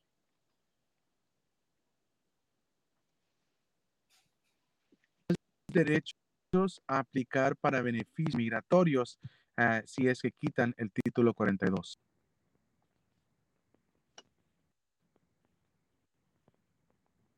Obviamente. Mm, ok. Perdón. Ahora sí ya me escuchan, ¿verdad? Una, Sí, una, una pregunta que le quiere hacer Mike Suárez al abogado. Dice, buenos días, una pregunta para el abogado. Una persona que ya no se presentó en la Corte de Inmigración y se quedó aquí y quiere sacar su licencia de manejar aquí en California, ¿qué riesgo ah, tendría? Me imagino que es lo que quiere decir. ¿Qué riesgo tendría si la persona ya no se presentó en corte y quiere sacar su licencia de manejar, abogado? dijera mínimo. Ah, yo tengo muchísimos clientes que tienen órdenes de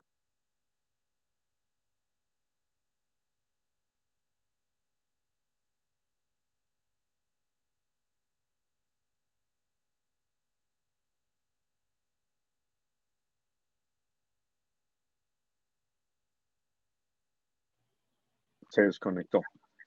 Oh, ok, Ok. tuvimos problemas con el abogado. Sabes que ha sido un día bastante, como dirían los que hablan inglés, Juanca, very hectic day. No sé si Sí, que muchísimos problemas con prácticamente la producción de todo el mundo. y qué, qué curioso, ¿eh? Qué curioso. Mira, aquí está un comentario, no es una pregunta para el abogado. Dice, señor Jordán, espero que en un futuro cercano usted fuera juez de migración. ¿Ha pasado esa posibilidad y si seguiría siendo tan cortés y amable con la comunidad latina como lo es ahora siendo abogado? Mm, Ah, yo creo que sí, yo creo que sí, bueno, yo conozco a, Sí, a sí, Jordán desde hace varios Sí, años. te eh, paso.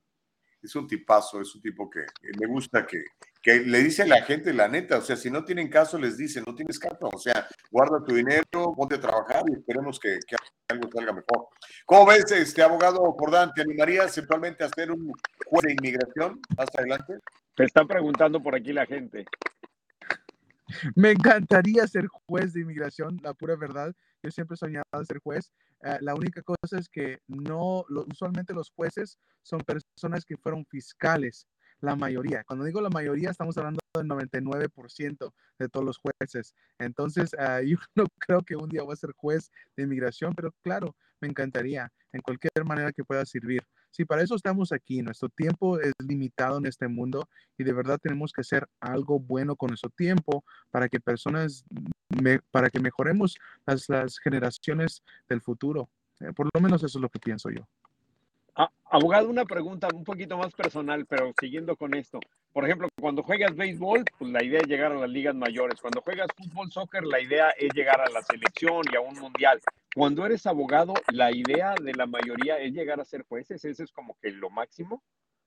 Bueno, yo dijera, sí, eh, usualmente es juez o digamos ir a, a ser político y tratar de cambiar la ley porque uno, hay diferentes cosas que se pueden hacer. Número uno puede ser juez, número dos puede ser político, pero de verdad lo que muchos luchan también es para cambiar la ley, cambiar la ley por medio de demandas. Así es que si es que te niegan un caso injusto, someter una demanda y ojalá un día llegar a la Corte Suprema y hacer una buena ley para todos nosotros. Sale, muchas gracias, abogado. Jordán, ya te vamos a dejar ir.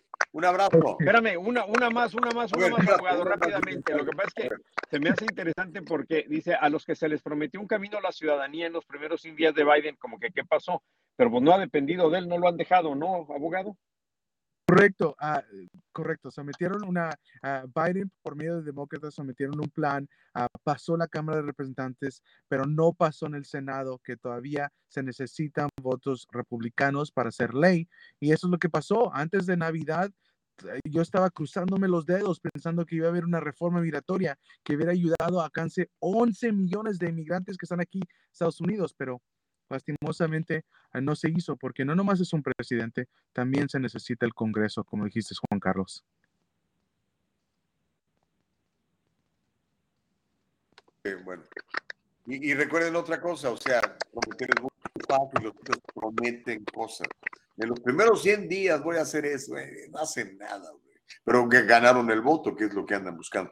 Abogado, este, ahorita vamos a dar tu información para la gente que quiera platicar contigo. Eh, muchas gracias, abogado. Fue mi placer, como siempre. Gracias, Gustavo, gracias, Juan Carlos, y gracias a toda mi gente. Ok, ahí está en pantalla el teléfono del abogado, es 626-594-5321. Si quiere platicar con él, 626-594-5321. Y puede entrar a la página de internet de josejordan.com, josejordan.com. Uh, Juanca, mándanos a la pausa a ver si podemos corregir esto y, y regresamos, ¿no?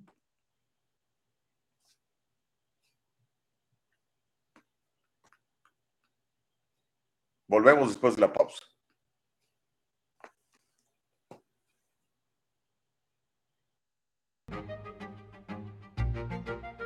El abogado José Jordán es un inmigrante como muchos de nosotros. Llegó indocumentado y fue aquí donde se hizo residente y se convirtió en ciudadano. Y ahora es presidente y fundador de la firma legal José Jordán y Asociados, donde unido a otros abogados se especializan en casos de inmigración, casos de accidentes y casos penales y criminales. Llámeles, todos ellos hablan su idioma y están para servirle.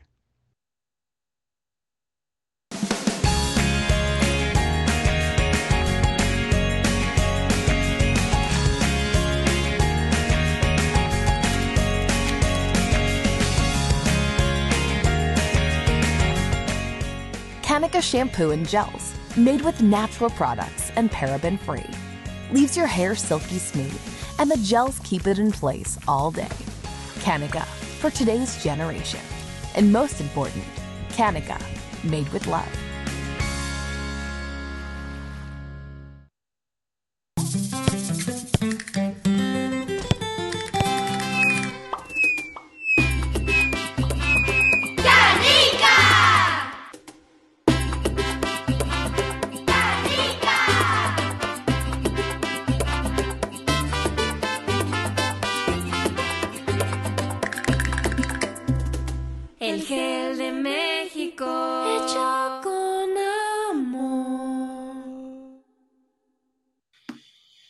Hecho con amor. Bueno, oiga, eh, gracias por seguir con nosotros. si usted sigue con nosotros es porque realmente nos quiere mucho, ¿eh? porque realmente hemos tenido verdaderos problemas eh, técnicos por todos lados, en todas las plataformas, pero aquí seguimos porque pues eh, ahí está perfecta la señal hoy en día. Bueno, finalmente.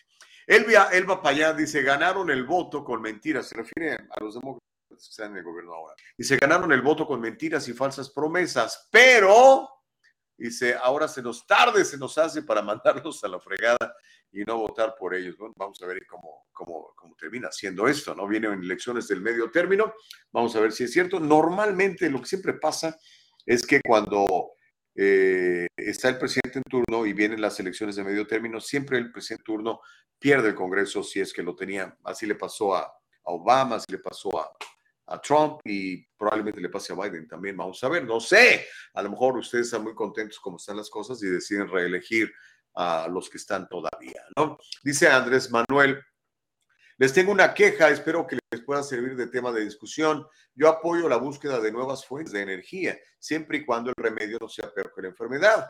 Eh, ha salido un reporte sobre las compañías que producen energía eléctrica aprovechando la fuerza del viento, como Next Extra es Energy. Dice, las turbinas han matado a más de 100, 150 águilas en los estados de Wyoming, California, Nuevo México, North Dakota, Colorado, Michigan, Arizona y Illinois. El proceso de la humanidad no puede aplastar estos ecosistemas. Pues sí, tiene razón, hermano. Eh, normalmente lo que llamamos progreso, es decir, la comunicación, las carreteras, eh, todo esto, pues afecta al medio ambiente, literalmente. Ayer que platicamos con este muchacho que está en contra de, la construcción del tren Maya, o no en contra de la construcción del tren Maya, sino de que pase por ciertas zonas porque va a destruir ecosistemas, platicábamos de eso. Este, cuando construyes, pues tumbas árboles, si tumbas árboles, se van las casitas de los pajaritos, ¿no? Y, y al irse los pajaritos, se van los depredadores de los pajaritos que comían de esos pajaritos. ¿Cómo le hacemos, Juan Carlos, para tener progreso y que las cosas sigan como estaban? Es imposible, ¿no? Sí, creo que se tiene que poner, por ahí decía alguien en mensaje de, Sí, alguien eh, decía ¿Antes de ahorita en un mensaje que hay que, antes de que yo me desconectara, que me sigo desconectando, no sé por qué, este, decía que hay que balancear qué es lo que provecho, ¿no? Si como estaba antes o con ese progreso, o sea, y yo creo que es, es algo bueno, porque si dice voy a destruir algo que es sumamente importante, y pues yo creo que y, y lo beneficios son muy pocos, pues entonces no vale la pena. Mejor voy a, como tú decías ayer, a, a talar o a destruir 50 árboles, pero en otro lado, muy cerca de aquí, voy a sembrar o a plantar 100 árboles y, y bueno, pues ahí ya creo que se pudiera hacer. Claro, no es algo fácil. No, no es algo fácil y lo entendemos bastante bien. Pues, son las consecuencias de, del progreso, pues, este, porque, pues, no sé cómo se lo explicamos a la gente, sobre todo a los, a los medioambientalistas, ¿no? Es que dicen, no es que no puedes construir este, este edificio aquí, porque si pones el edificio, entonces van a llegar más personas, va a haber más carros y va a haber más tráfico. Y tú, pues sí, eh, pero ¿y entonces dónde va a vivir la gente? La gente no puede vivir eh, 80 millas afuera de, de, de, su, de su trabajo, ¿no? Porque pues entonces sale más caro y sabemos todo lo que trae como consecuencias. Uh, y yo creo que eso ha afectado, por ejemplo, el mercado inmobiliario en California, Juan Carlos, porque aquí las leyes, las leyes ambientalistas son muy duras, muy fuertes, a diferencia de otros estados. Entonces aquí te tardas más tiempo en construir, por ejemplo, hasta que no se haga un análisis del suelo, que si había contaminación, que si esto, que el impacto, que tal y tal, ¿no? Entonces, eso hace que se construyan mucho menos casas que las que, las que necesitamos, por ejemplo, y entonces las pocas casas que hay se vuelven carísimas. Es increíble, yo, yo estoy, estoy, pero que no, no, no, no, no doy crédito, ¿no? Eh, eh, una, una casa que costaba medio millón de dólares el año pasado en el sur de California, ahorita vale 650, 700 mil, dices tú, wow, una plusvalía del 15, 20, 30% en un año, en un año y medio, no manches, ¿dónde? Eh, en los otros, en otras partes del país no existe eso, ¿no? Una casa, no sé, acumula 4 o 5% de plusvalía cada año, que es, digamos, lo normal, pero tantísimo, pues yo nunca lo había visto. Y es precisamente porque no estamos construyendo casas al ritmo en que las necesitamos y no las estamos construyendo por diferentes factores, ¿no? Yo creo que uno de ellos es precisamente que se tardan mucho en, en aprobarte los planos de construcción y toda esta onda, ¿no? Bueno, pero también imagínate, por ejemplo, si aún así hay eh, cosas negativas en el aspecto de salud, ¿qué pasó con la escuela Belmont, ahí en el centro de Los Ángeles? Y eso que hay todas estas medidas. Y, y sí, y después se dieron cuenta de que, ups, es que aquí había sido no sé qué depósito de petróleo, no sé qué, y había muchos contaminantes. De, de hecho, tuvieron que, que eh, eh, derribar esa escuela, hacer no sé qué tantas cosas para que ya no hubiera esa contaminación que estaba dañando la vida de las personas. Ahora, hubo otros con una, una, una compañía de estas que fabrican las baterías para los automóviles. Se me fue el nombre. Exacto. Exacto. Exacto, ok. ¿Qué pasó con toda la gente que, que, vive allá a los alrededores? O sea, a mí me tocó con gente que, que les dio cáncer y su supuestamente por eso, al menos es lo que les dijeron los médicos, en un, en un radio determinado, en un, en un, en un radio determinado, en una de, de, de, determinada a donde estaba esta compañía. Entonces, yo sí creo que sea necesario que se hagan este tipo de estudios, pero yo creo que el problema es precisamente eso, el problema de California es que hay mucha gente y hay pocos terrenos, entonces ya dónde vas a construir, ese es el problema Aquí el problema es oferta y demanda. Hay mucha y es por eso que se han elevado los precios. Fundemos, sí, y mientras haya bien poquita este, oferta, pues la demanda va a estar altísima. Fundemos nuevas ciudades, digo, California tiene muchísimo terreno, o sea, tú nomás te sales ahí 15, 20 millas hacia el este y está montón de terreno en el valle, eh, digo, en el condado de San Bernardino, el condado de Riverside, si te vas al norte, sí. el condado de Ventura, o sea, hay espacio para crecer, pero pues todos queremos estar en Downey, todos queremos estar en, en, en West Los Ángeles, ¿no? Exacto. Glendale, Burbank, Pasadena, o sea, son áreas que tienen muchísima de mí. Yo creo que te fuiste ahorita corto, eh, Gustavo, con el ejemplo que diste. Esa casa que te valía 500 mil dólares el año pasado, ahorita te cuesta fácil 800 mil. La verdad que es increíble. Y por ejemplo, hemos hablado, tenemos eh, amigos tú y yo de que eh, son agentes de bienes raíces que te dicen, es que se ponía una oferta, vamos a decir, por 650 mil dólares y venía alguien y decía, no, te doy 700 o te doy 720, o sea, 50 hasta 80 mil dólares por encima de lo que estaban pidiendo. Y es que había 30 personas prácticamente peleándose por esa casa. Eh, Sí, Increíble. Es, es- es lo que está pasando, lo que estamos viendo en California. Ah, mira, Gacy Morales dice, buenos días, pero en California, aunque se vote en favor de los conservadores, siempre ganan los de izquierda, sobre todo los que no piden ninguna identificación a la hora de votar. Aquí hemos platicado también de, de- de la identificación. Yo creo que sí sería bueno que, que, pues, que te pidan un ID, una identificación antes de votar, así como te la piden para cambiarte un cheque, ¿no? Sí, pero la, la verdad, mira, cuántas veces, eh, en cuántas ocasiones se ha hablado de esto y que, y que hay fraude y que todo, y la verdad no se ha podido comprobar. Mira, en alguna ocasión, creo que he sabido yo de dos casos, o sea, sí hay fraude, hay fraude de gente que nada más se dice que es ciudadana y que no es ciudadana y que vota, pero se ha sabido casos muy, muy, muy, muy, muy pequeño número de estos casos. O sea, a lo mejor sería, no sé, sería cuestión de ver eh, eh, la, posibilidad y el, y el hecho de que, de que se necesite para, para que se muestre esa identificación. Dice Homero Escalante, do- no, es, no es Homero, ¿verdad? El que nos escribe normalmente. Sí, es Homero Escalante. Claro. Sí es. Oh, ok, Homero, bueno, dice, dos derrames petroleros en los últimos meses en las playas del condado de la Naranja y los conservadores callan, son unos vendidos. vendido, ¿no? Claro, lo hemos mencionado, ¿no? Y está mal, yo creo que deben de limitarse este, los accidentes, son accidentes, ¿verdad? Por eso las compañías tienen eh, o sí, aseguradoras que protegen de todo esto y que pagan eventualmente, espero que lo hagan, eh, que pagan los, las consecuencias de, de hacer malos negocios o de no cuidar sus tuberías y demás. Y sobre lo de, fíjate, sobre lo- la de las, ah, ¿cómo se llaman? Las identificaciones. A mí no me molesta que me piden una identificación. me- oye, me piden una identificación en Costco para entrar a comprar un kilo de no sé qué. ¿Por qué no me van a pedir una identificación si voy a votar? Yo creo que si lo hicieran así, este, Juanca, acabarían con todo ese alegato de algunos que dicen, es que nos robaron las elecciones, porque pues ahí está la identificación, aquí quedó la firma, la comparé, la que tienes en el ID con Atigo, de- te tomé una foto, ahí está, eres Juan Carlos González, votó el día de hoy por Chuchita del partido X, así que ahí está. Yo creo que así se acabaría el problema, ¿no? Por Yo, no creo que sea necesario, pero no, no, este, no creo que sea necesario, pero tampoco afectaría, o sea, no, no sé. Eh, eh, Yo y creo sí, que yo creo que para la gente que se le ocurra hacer chanchullo, no la puede hacer. ¿no? En México te Pues sí. piden identificación. Es más, si no tienes una credencial de elector al, al vigente, no puedes votar.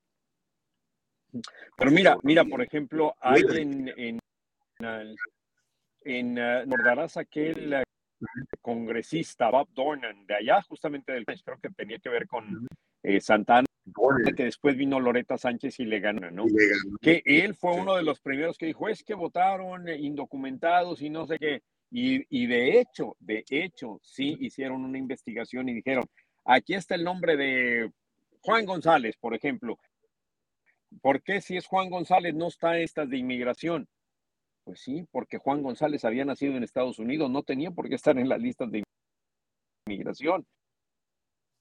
O sea, no nada más los que se piden Smith o Mortimer. Este señor, o sea, ve, pero nada más de eso, y de hecho, él, él, hubo la investigación por allá, fue en el 95, 96, no recuerdo, fue cuando Loreta Sánchez primero le arrebató el escaño allí en la Cámara de Representantes a Bob, Bob Dole. Y después, fíjate lo que hizo este, este político, por cierto, que, que se me hizo algo chistoso a lo que llegan los políticos. Después, cuando no pudo de fraude, al, a los dos años trató de, de recu- y él mandó a hacer estampitas de la Virgen de Guadalupe para regalárselos a la gente para que votaran por él. Y se son Pero bueno. guadalupanos, voten por. y volvió a perder, ¿no? Sí, sí, sí. quedó Loreta por mucho tiempo y después su hermana también, ¿no? De hecho, Loreta alguna vez quiso ser incluso senadora, pero pues no. Lindas las dos, sí. Mira, es, Mm. fue con um. Kamala Harris, ¿verdad? Kamala Harris. Aquí estoy. Fue contra Kamala Harris. Yo hubiera preferido Sí. mil veces, a, Mira, mil veces a, a- a- a Loreta que a, la, que a la señora Harris.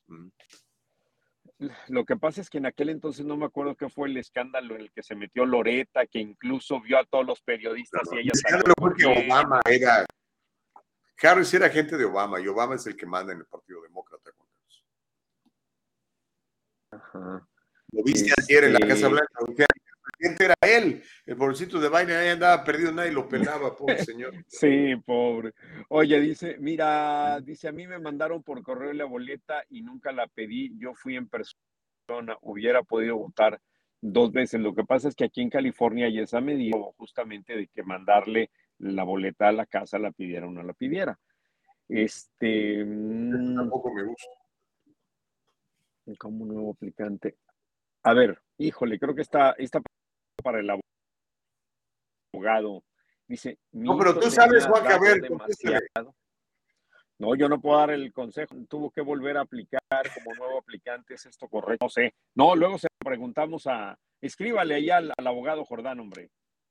Bueno, lo que hemos escuchado es que si usted tenía su DACA ¿verdad? y se le expiró, puede volver a solicitarlo, nada más renovarlo, no nuevo solicitante, sino renovar el DACA. Eso es lo que entiendo que sí se puede hacer. Porque si usted ahorita es un nuevo aplica o solicitante de DACA, lo van a rechazar porque ya ahorita DACA ya no está vigente.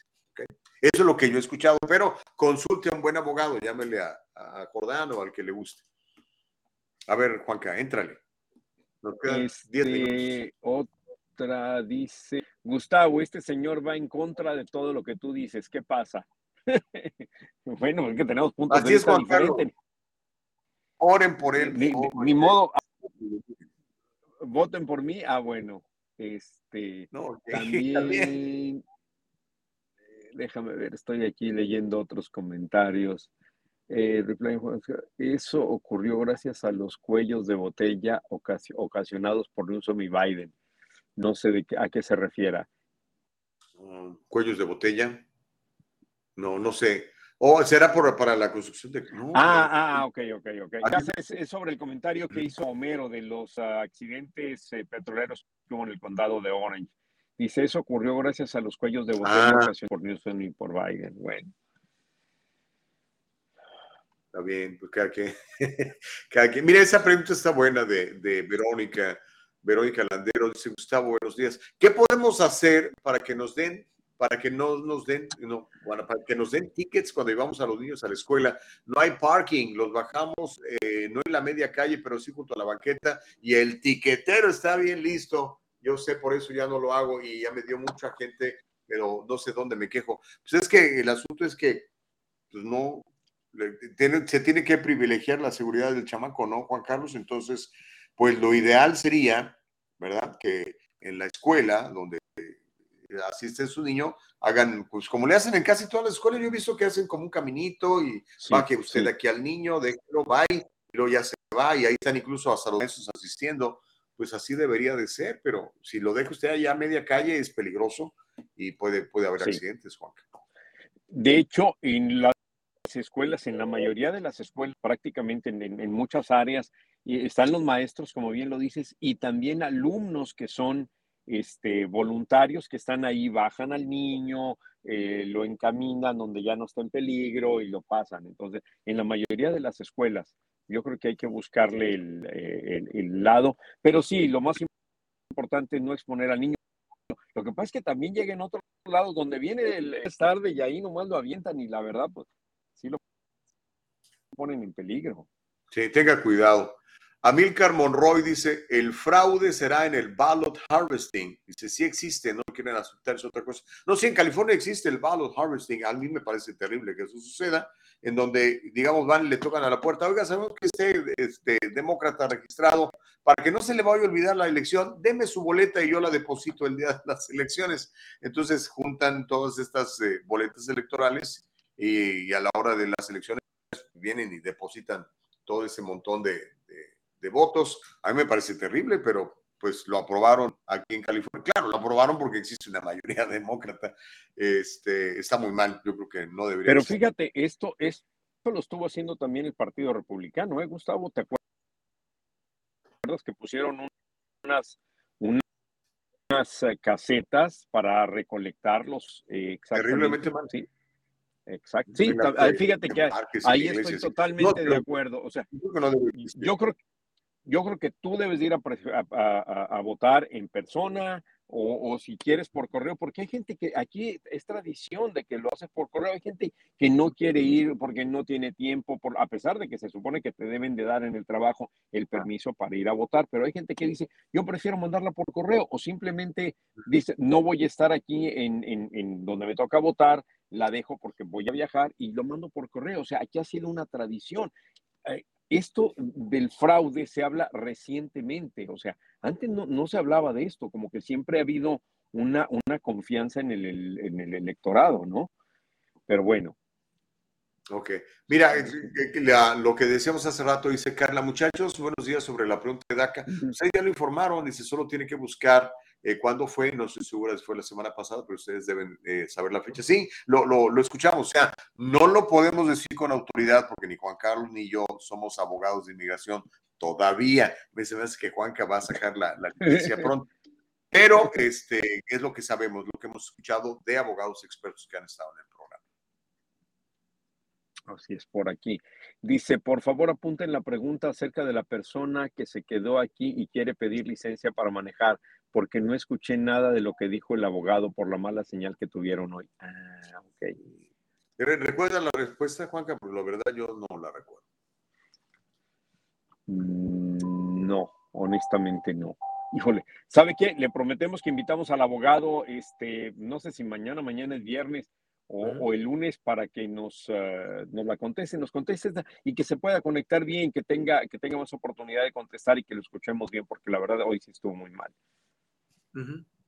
Dice Consuelo, Gustavo y Juan Carlos, cuando envías tu voto con alguien más, debe estar autorizado por y se llena el sobre del voto con esa autorización en la parte de atrás del sobre. Sí, es lo que decimos, los, los recolectan, los van acumulando y sabemos de personas que se dedican a, hacer el ballot harvesting y el día de la elección llegan con mil, dos mil votos y órale, los dejan caer. Pero fíjate, pero, pero ahí se le tiene que en la, en la boleta que tú autorizaste y quién es la. Claro. Incluso a mí, porque a veces me ha tocado la elección y yo se lo dejo a mi esposa para que mi esposa lo vaya, sí, lo, lo, vaya a dejar, ¿verdad? Ella va y vota y deja mi boleta. Entonces ahí dice, yo autorizo que mi boleta. O sea, no es como que, uy, no sabemos quién dejó. No, no, no, sí se sabe. Pero no, pues para que se quite todo esto, toda nombre y esta desconfianza de que en las elecciones, pues a lo mejor vaya usted y vote, ¿no? Con el correo, pero que usted la ponga en correo. Claro. No, no, hay algunos estados que tienen el ballot harvesting, California es uno de ellos, pero es la minoría de los estados de la Unión, ¿eh? la mayoría no tienen el ballot harvesting, Juan Carlos. Ah, mira, aquí está Homero. Eh, la diferencia entre los demócratas y los republicanos es que los demócratas te permiten que votes, te ponen cajas especiales para votar cerca de ti para que lo hagan, no importa que los quieras quitar los republicanos miedosos y tramposos te ponen una casilla a 40 millas de donde vives. Yo creo que se refiere, Homero, a la medida esta en Texas, que hay una ley en Texas, fíjate nada más, y que y esta se aprobó el año pasado, me parece, donde eh, habías de cuenta, este, para estas 100 mil personas va a haber solamente un lugar donde puedes ir a votar. Entonces dices, espérate, o sea, 100 mil personas para una sola casilla, entonces la pusieron más difícil y lo que dice tiene razón, ponían las casillas a una distancia bastante, o sea, te hacen más difícil que votes. No sé si 40 millas, digo, esto me imagino que es un número que, se le vino a Homero. Sí, sí, sí. Ah. Pero, pero la, lugar de hacerte muy fácil el que tú vayas a difícil, ¿Por qué? O sea, tú, por ejemplo, si tú quieres que, que la gente vote, que sea vote eh, el voto libre, libre, pues obviamente le vas a facilitar a la persona precisamente que vaya a votar. Pero con una identificación, Juanca. Porfa, mm. porfa. hijo yo, si vengo a votar, ah, pues, No, pues a ver, dígame que sea. Pero pues sí tienes que firmar también, tienes que firmar. Y a la hora de pues, firmar ahí se y ya. Eh, me, ha tocado, mi, esposa todavía no es ciudadana, me ha tocado estar en la fila para votar, porque yo siempre voto en persona, yo no le doy mi voto a nadie, me gusta estar ahí en lugar y ponerme luego mi etiquetita aquí de I voted. Y me acuerdo que llegan y le dieron una boleta a mi mujer, le digo, no, no, no, no, no, no, she's just my companion. Ella no es ciudadana y no puede votar. Ah, ok, ok. Y le digo, y esta es mi identificación. Me dice, no, you don't need that. Of course you need this. Le digo, usted necesita ver que yo me llamo Gustavo Vargas. ¿Cómo que no? Y casi se pelea conmigo la señora porque no quería ver mi identificación. Pero mira, dice Raúl Serrano que soy el dueño de la verdad. Pues no, no dueño, pero ando cerca, brother. Por lo menos la busco. Por lo menos la busco. Aquí la buscamos siempre, ¿no, mi querido Juanca? Pues sí, tratar de, encontrar la, la verdad. Eh, aquí está, mira, Consuelo Burbano dice, tienes que firmar y dar tu dirección. Dice F. López, Raúl Serrano, y aparte Gustavo no tiene nada de educación. No deja que sus compañeros terminen de hablar. A él no lo interrumpen y así lo hace, aunque sea una mujer lo que está hablando. F. López, yo creo que no. O no sé qué opinas tú, Juan. No, lo que pasa es que te voy a dar el beneficio de la duda. A veces eh, estamos hablando y no se oye bien y por eso nos empalmamos a veces. Sí, yo, yo también, sí, sí creo eso. Sí, pero, e, es eso. Sí, es, el programa El Diálogo. Es para que dialoguemos, eh, F. López. Pero gracias por seguirnos. No sabes cómo te lo, te lo agradezco. ¿Qué dice? O nos están pidiendo aquí que entrevistemos a alguien. Bueno, ahorita, ahorita lo leemos. Hay un chorro de, de, consejos. Denos consejos, ¿verdad? Algunos los vamos a tomar, otros no, pero denos sus opiniones. Sí, sobre todo, por ejemplo, escribos, díganos qué les parece, el, quién le gustaría que invitemos aquí al programa, qué le gusta, este, qué, qué no le gusta, eh, de verdad, y, compártalo con su, con su familia, con sus amigos, porque la verdad, por eso se llama el diálogo, el diálogo libre, porque tenemos la oportunidad de expresar lo que sentimos, lo que pensamos, nosotros, ustedes también, tratamos de darle lectura a todos los comentarios. Gracias a Dios y gracias a ustedes, que son muchos los comentarios y a veces pues ahí se nos quedan, pero de verdad que el siempre estar recibiendo los comentarios y las preguntas de ustedes, y no importa que, que nos ataque, digo, no somos monedita de oro para caerle bien a todo el mundo, ¿verdad? Usted llámenos, digo, escríbanos. Mira, Consuelo dice que ella es Paul Walker y que sí, ella sí pide la, la identificación, ah, pues bien por ti, mija. Pero créeme, donde yo voto, aquí en la Jabra, nunca. Y cuando vivía en Hacienda Heights, nunca. Le decía, no, déjenme enseñársela. No, no es necesario, no, ¿cómo no? Este, casi casi me ponía a pelear con ellos. Créamelo, o sea, no le estaría yo mintiendo. ¿Qué, qué gano yo con mentir, verdad? En ese sentido, Juan Carlos, ¿verdad? Sí, sí, sí. a ver, léete. Aquí, mira, este, este que dice de Luis, que se me vaya, dice, a ver, a ver, Gustavo, me estás diciendo que donde hay mayoría demócrata hay corrupción, pero donde hay mayoría republicana no hay corrupción, eh, porque eso es lo que algunos políticos dicen, porque no hablamos de estados como Tennessee o como Texas, donde hay mayoría republicana y cosas todo el tiempo a favor de su partido y nadie dice nada, seamos elocuentes, por favor. Bueno.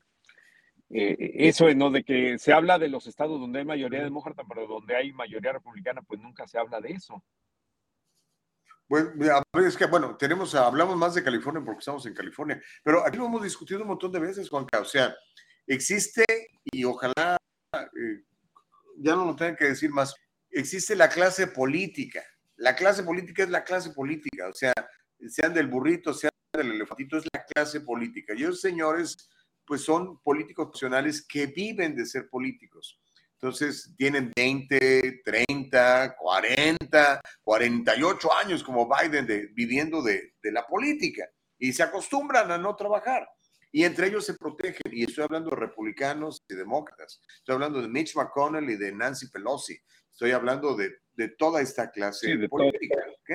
Entonces, este, pero no, sí, o sea, yo pienso que, que la corrupción está en todos los partidos yo pienso que la corrupción está en muchos lados y es terrible y ojalá eh, pronto pues eh, se, vaya, se vaya limpiando porque está, está muy mal. Y yo no soy, otra cosa, yo no soy republicano, soy, soy independiente, no soy registrado con ningún partido. Incluso lo he confesado aquí con mucha vergüenza que dos veces voté por Barack Obama. O sea, no, pero sí soy conservador, eso sí soy. Lo que, bueno, dice Gus, deberían incorporar civismo actual que corresponda a California. De acuerdo, sí. Sí, es cierto. Estamos de acuerdo.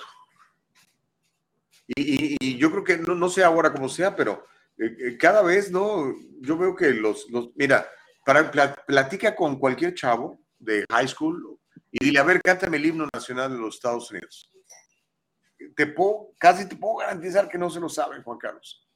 Eh, el otro día, el, los que hizo Kevin de León, cuando le dijeron, a ver, señor de León, denos usted la, la, juramenta, la juramentación de la bandera.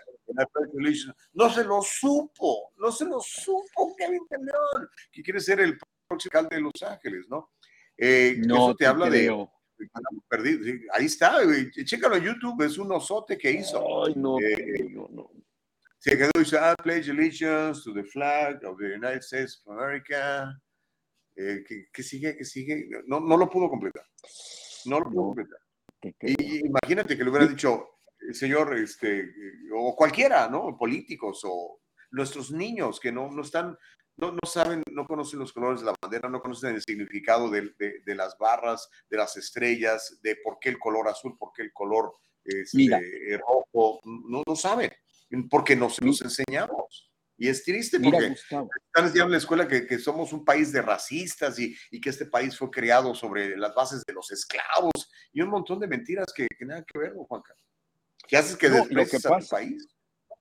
Lo que pasa es que, eh, bueno, pero esto viene también, yo recuerdo cuando estaba en el college que había gente que no se sabía, o sea, ni siquiera tantito del himno nacional o del, o sea, el juramento a la hoguera, o sea, y, de verdad yo no, no entiendo porque, y mira, y en muchas ocasiones es por eso yo estoy tan en contra de que ataquen a, los inmigrantes con o sin papeles, porque en muchas ocasiones nosotros, eh, eh, los que venimos aquí, como que le ponemos más cariño y, y, Somos los que más queremos este país.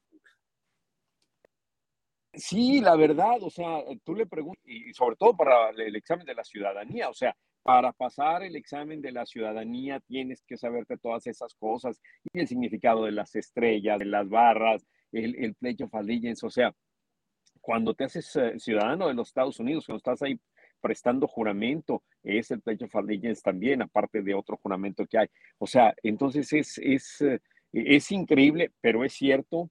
Y, y no solamente eso, o sea, la educación en general, yo creo que la educación ha ido en decadencia en todos los países, sí, porque eh, hay muchas cosas que ya no les enseñan. Yo recuerdo en una ocasión en el college, este, y eso que fue hace muchos años, le preguntaron, o sea, nos puso la maestra ahí eso de que el verbo y, y, el sujeto y el y recuerdo que una compañera que era nacida aquí puso que carro, nunca se me olvida, que carro era verbo.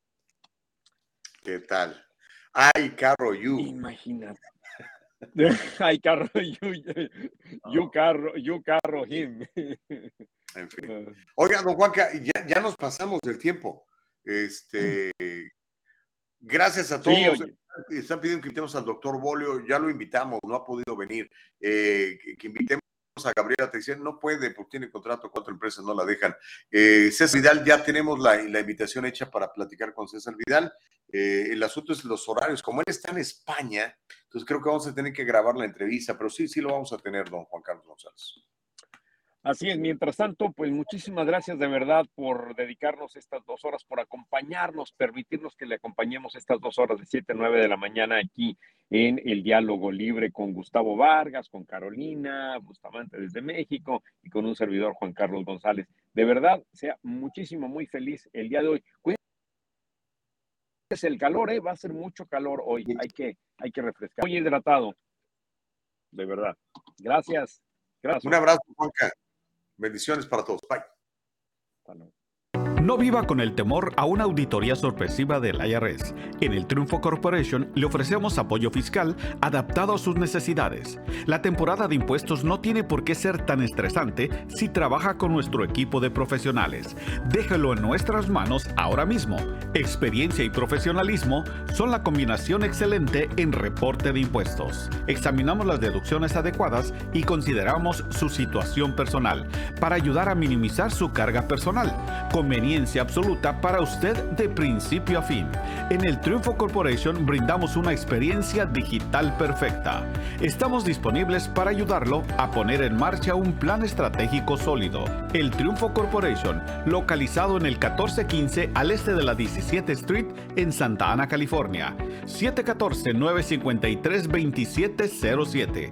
714-953-2707. Encuéntrenos en todas las redes sociales cada semana en El Triunfo Financiero.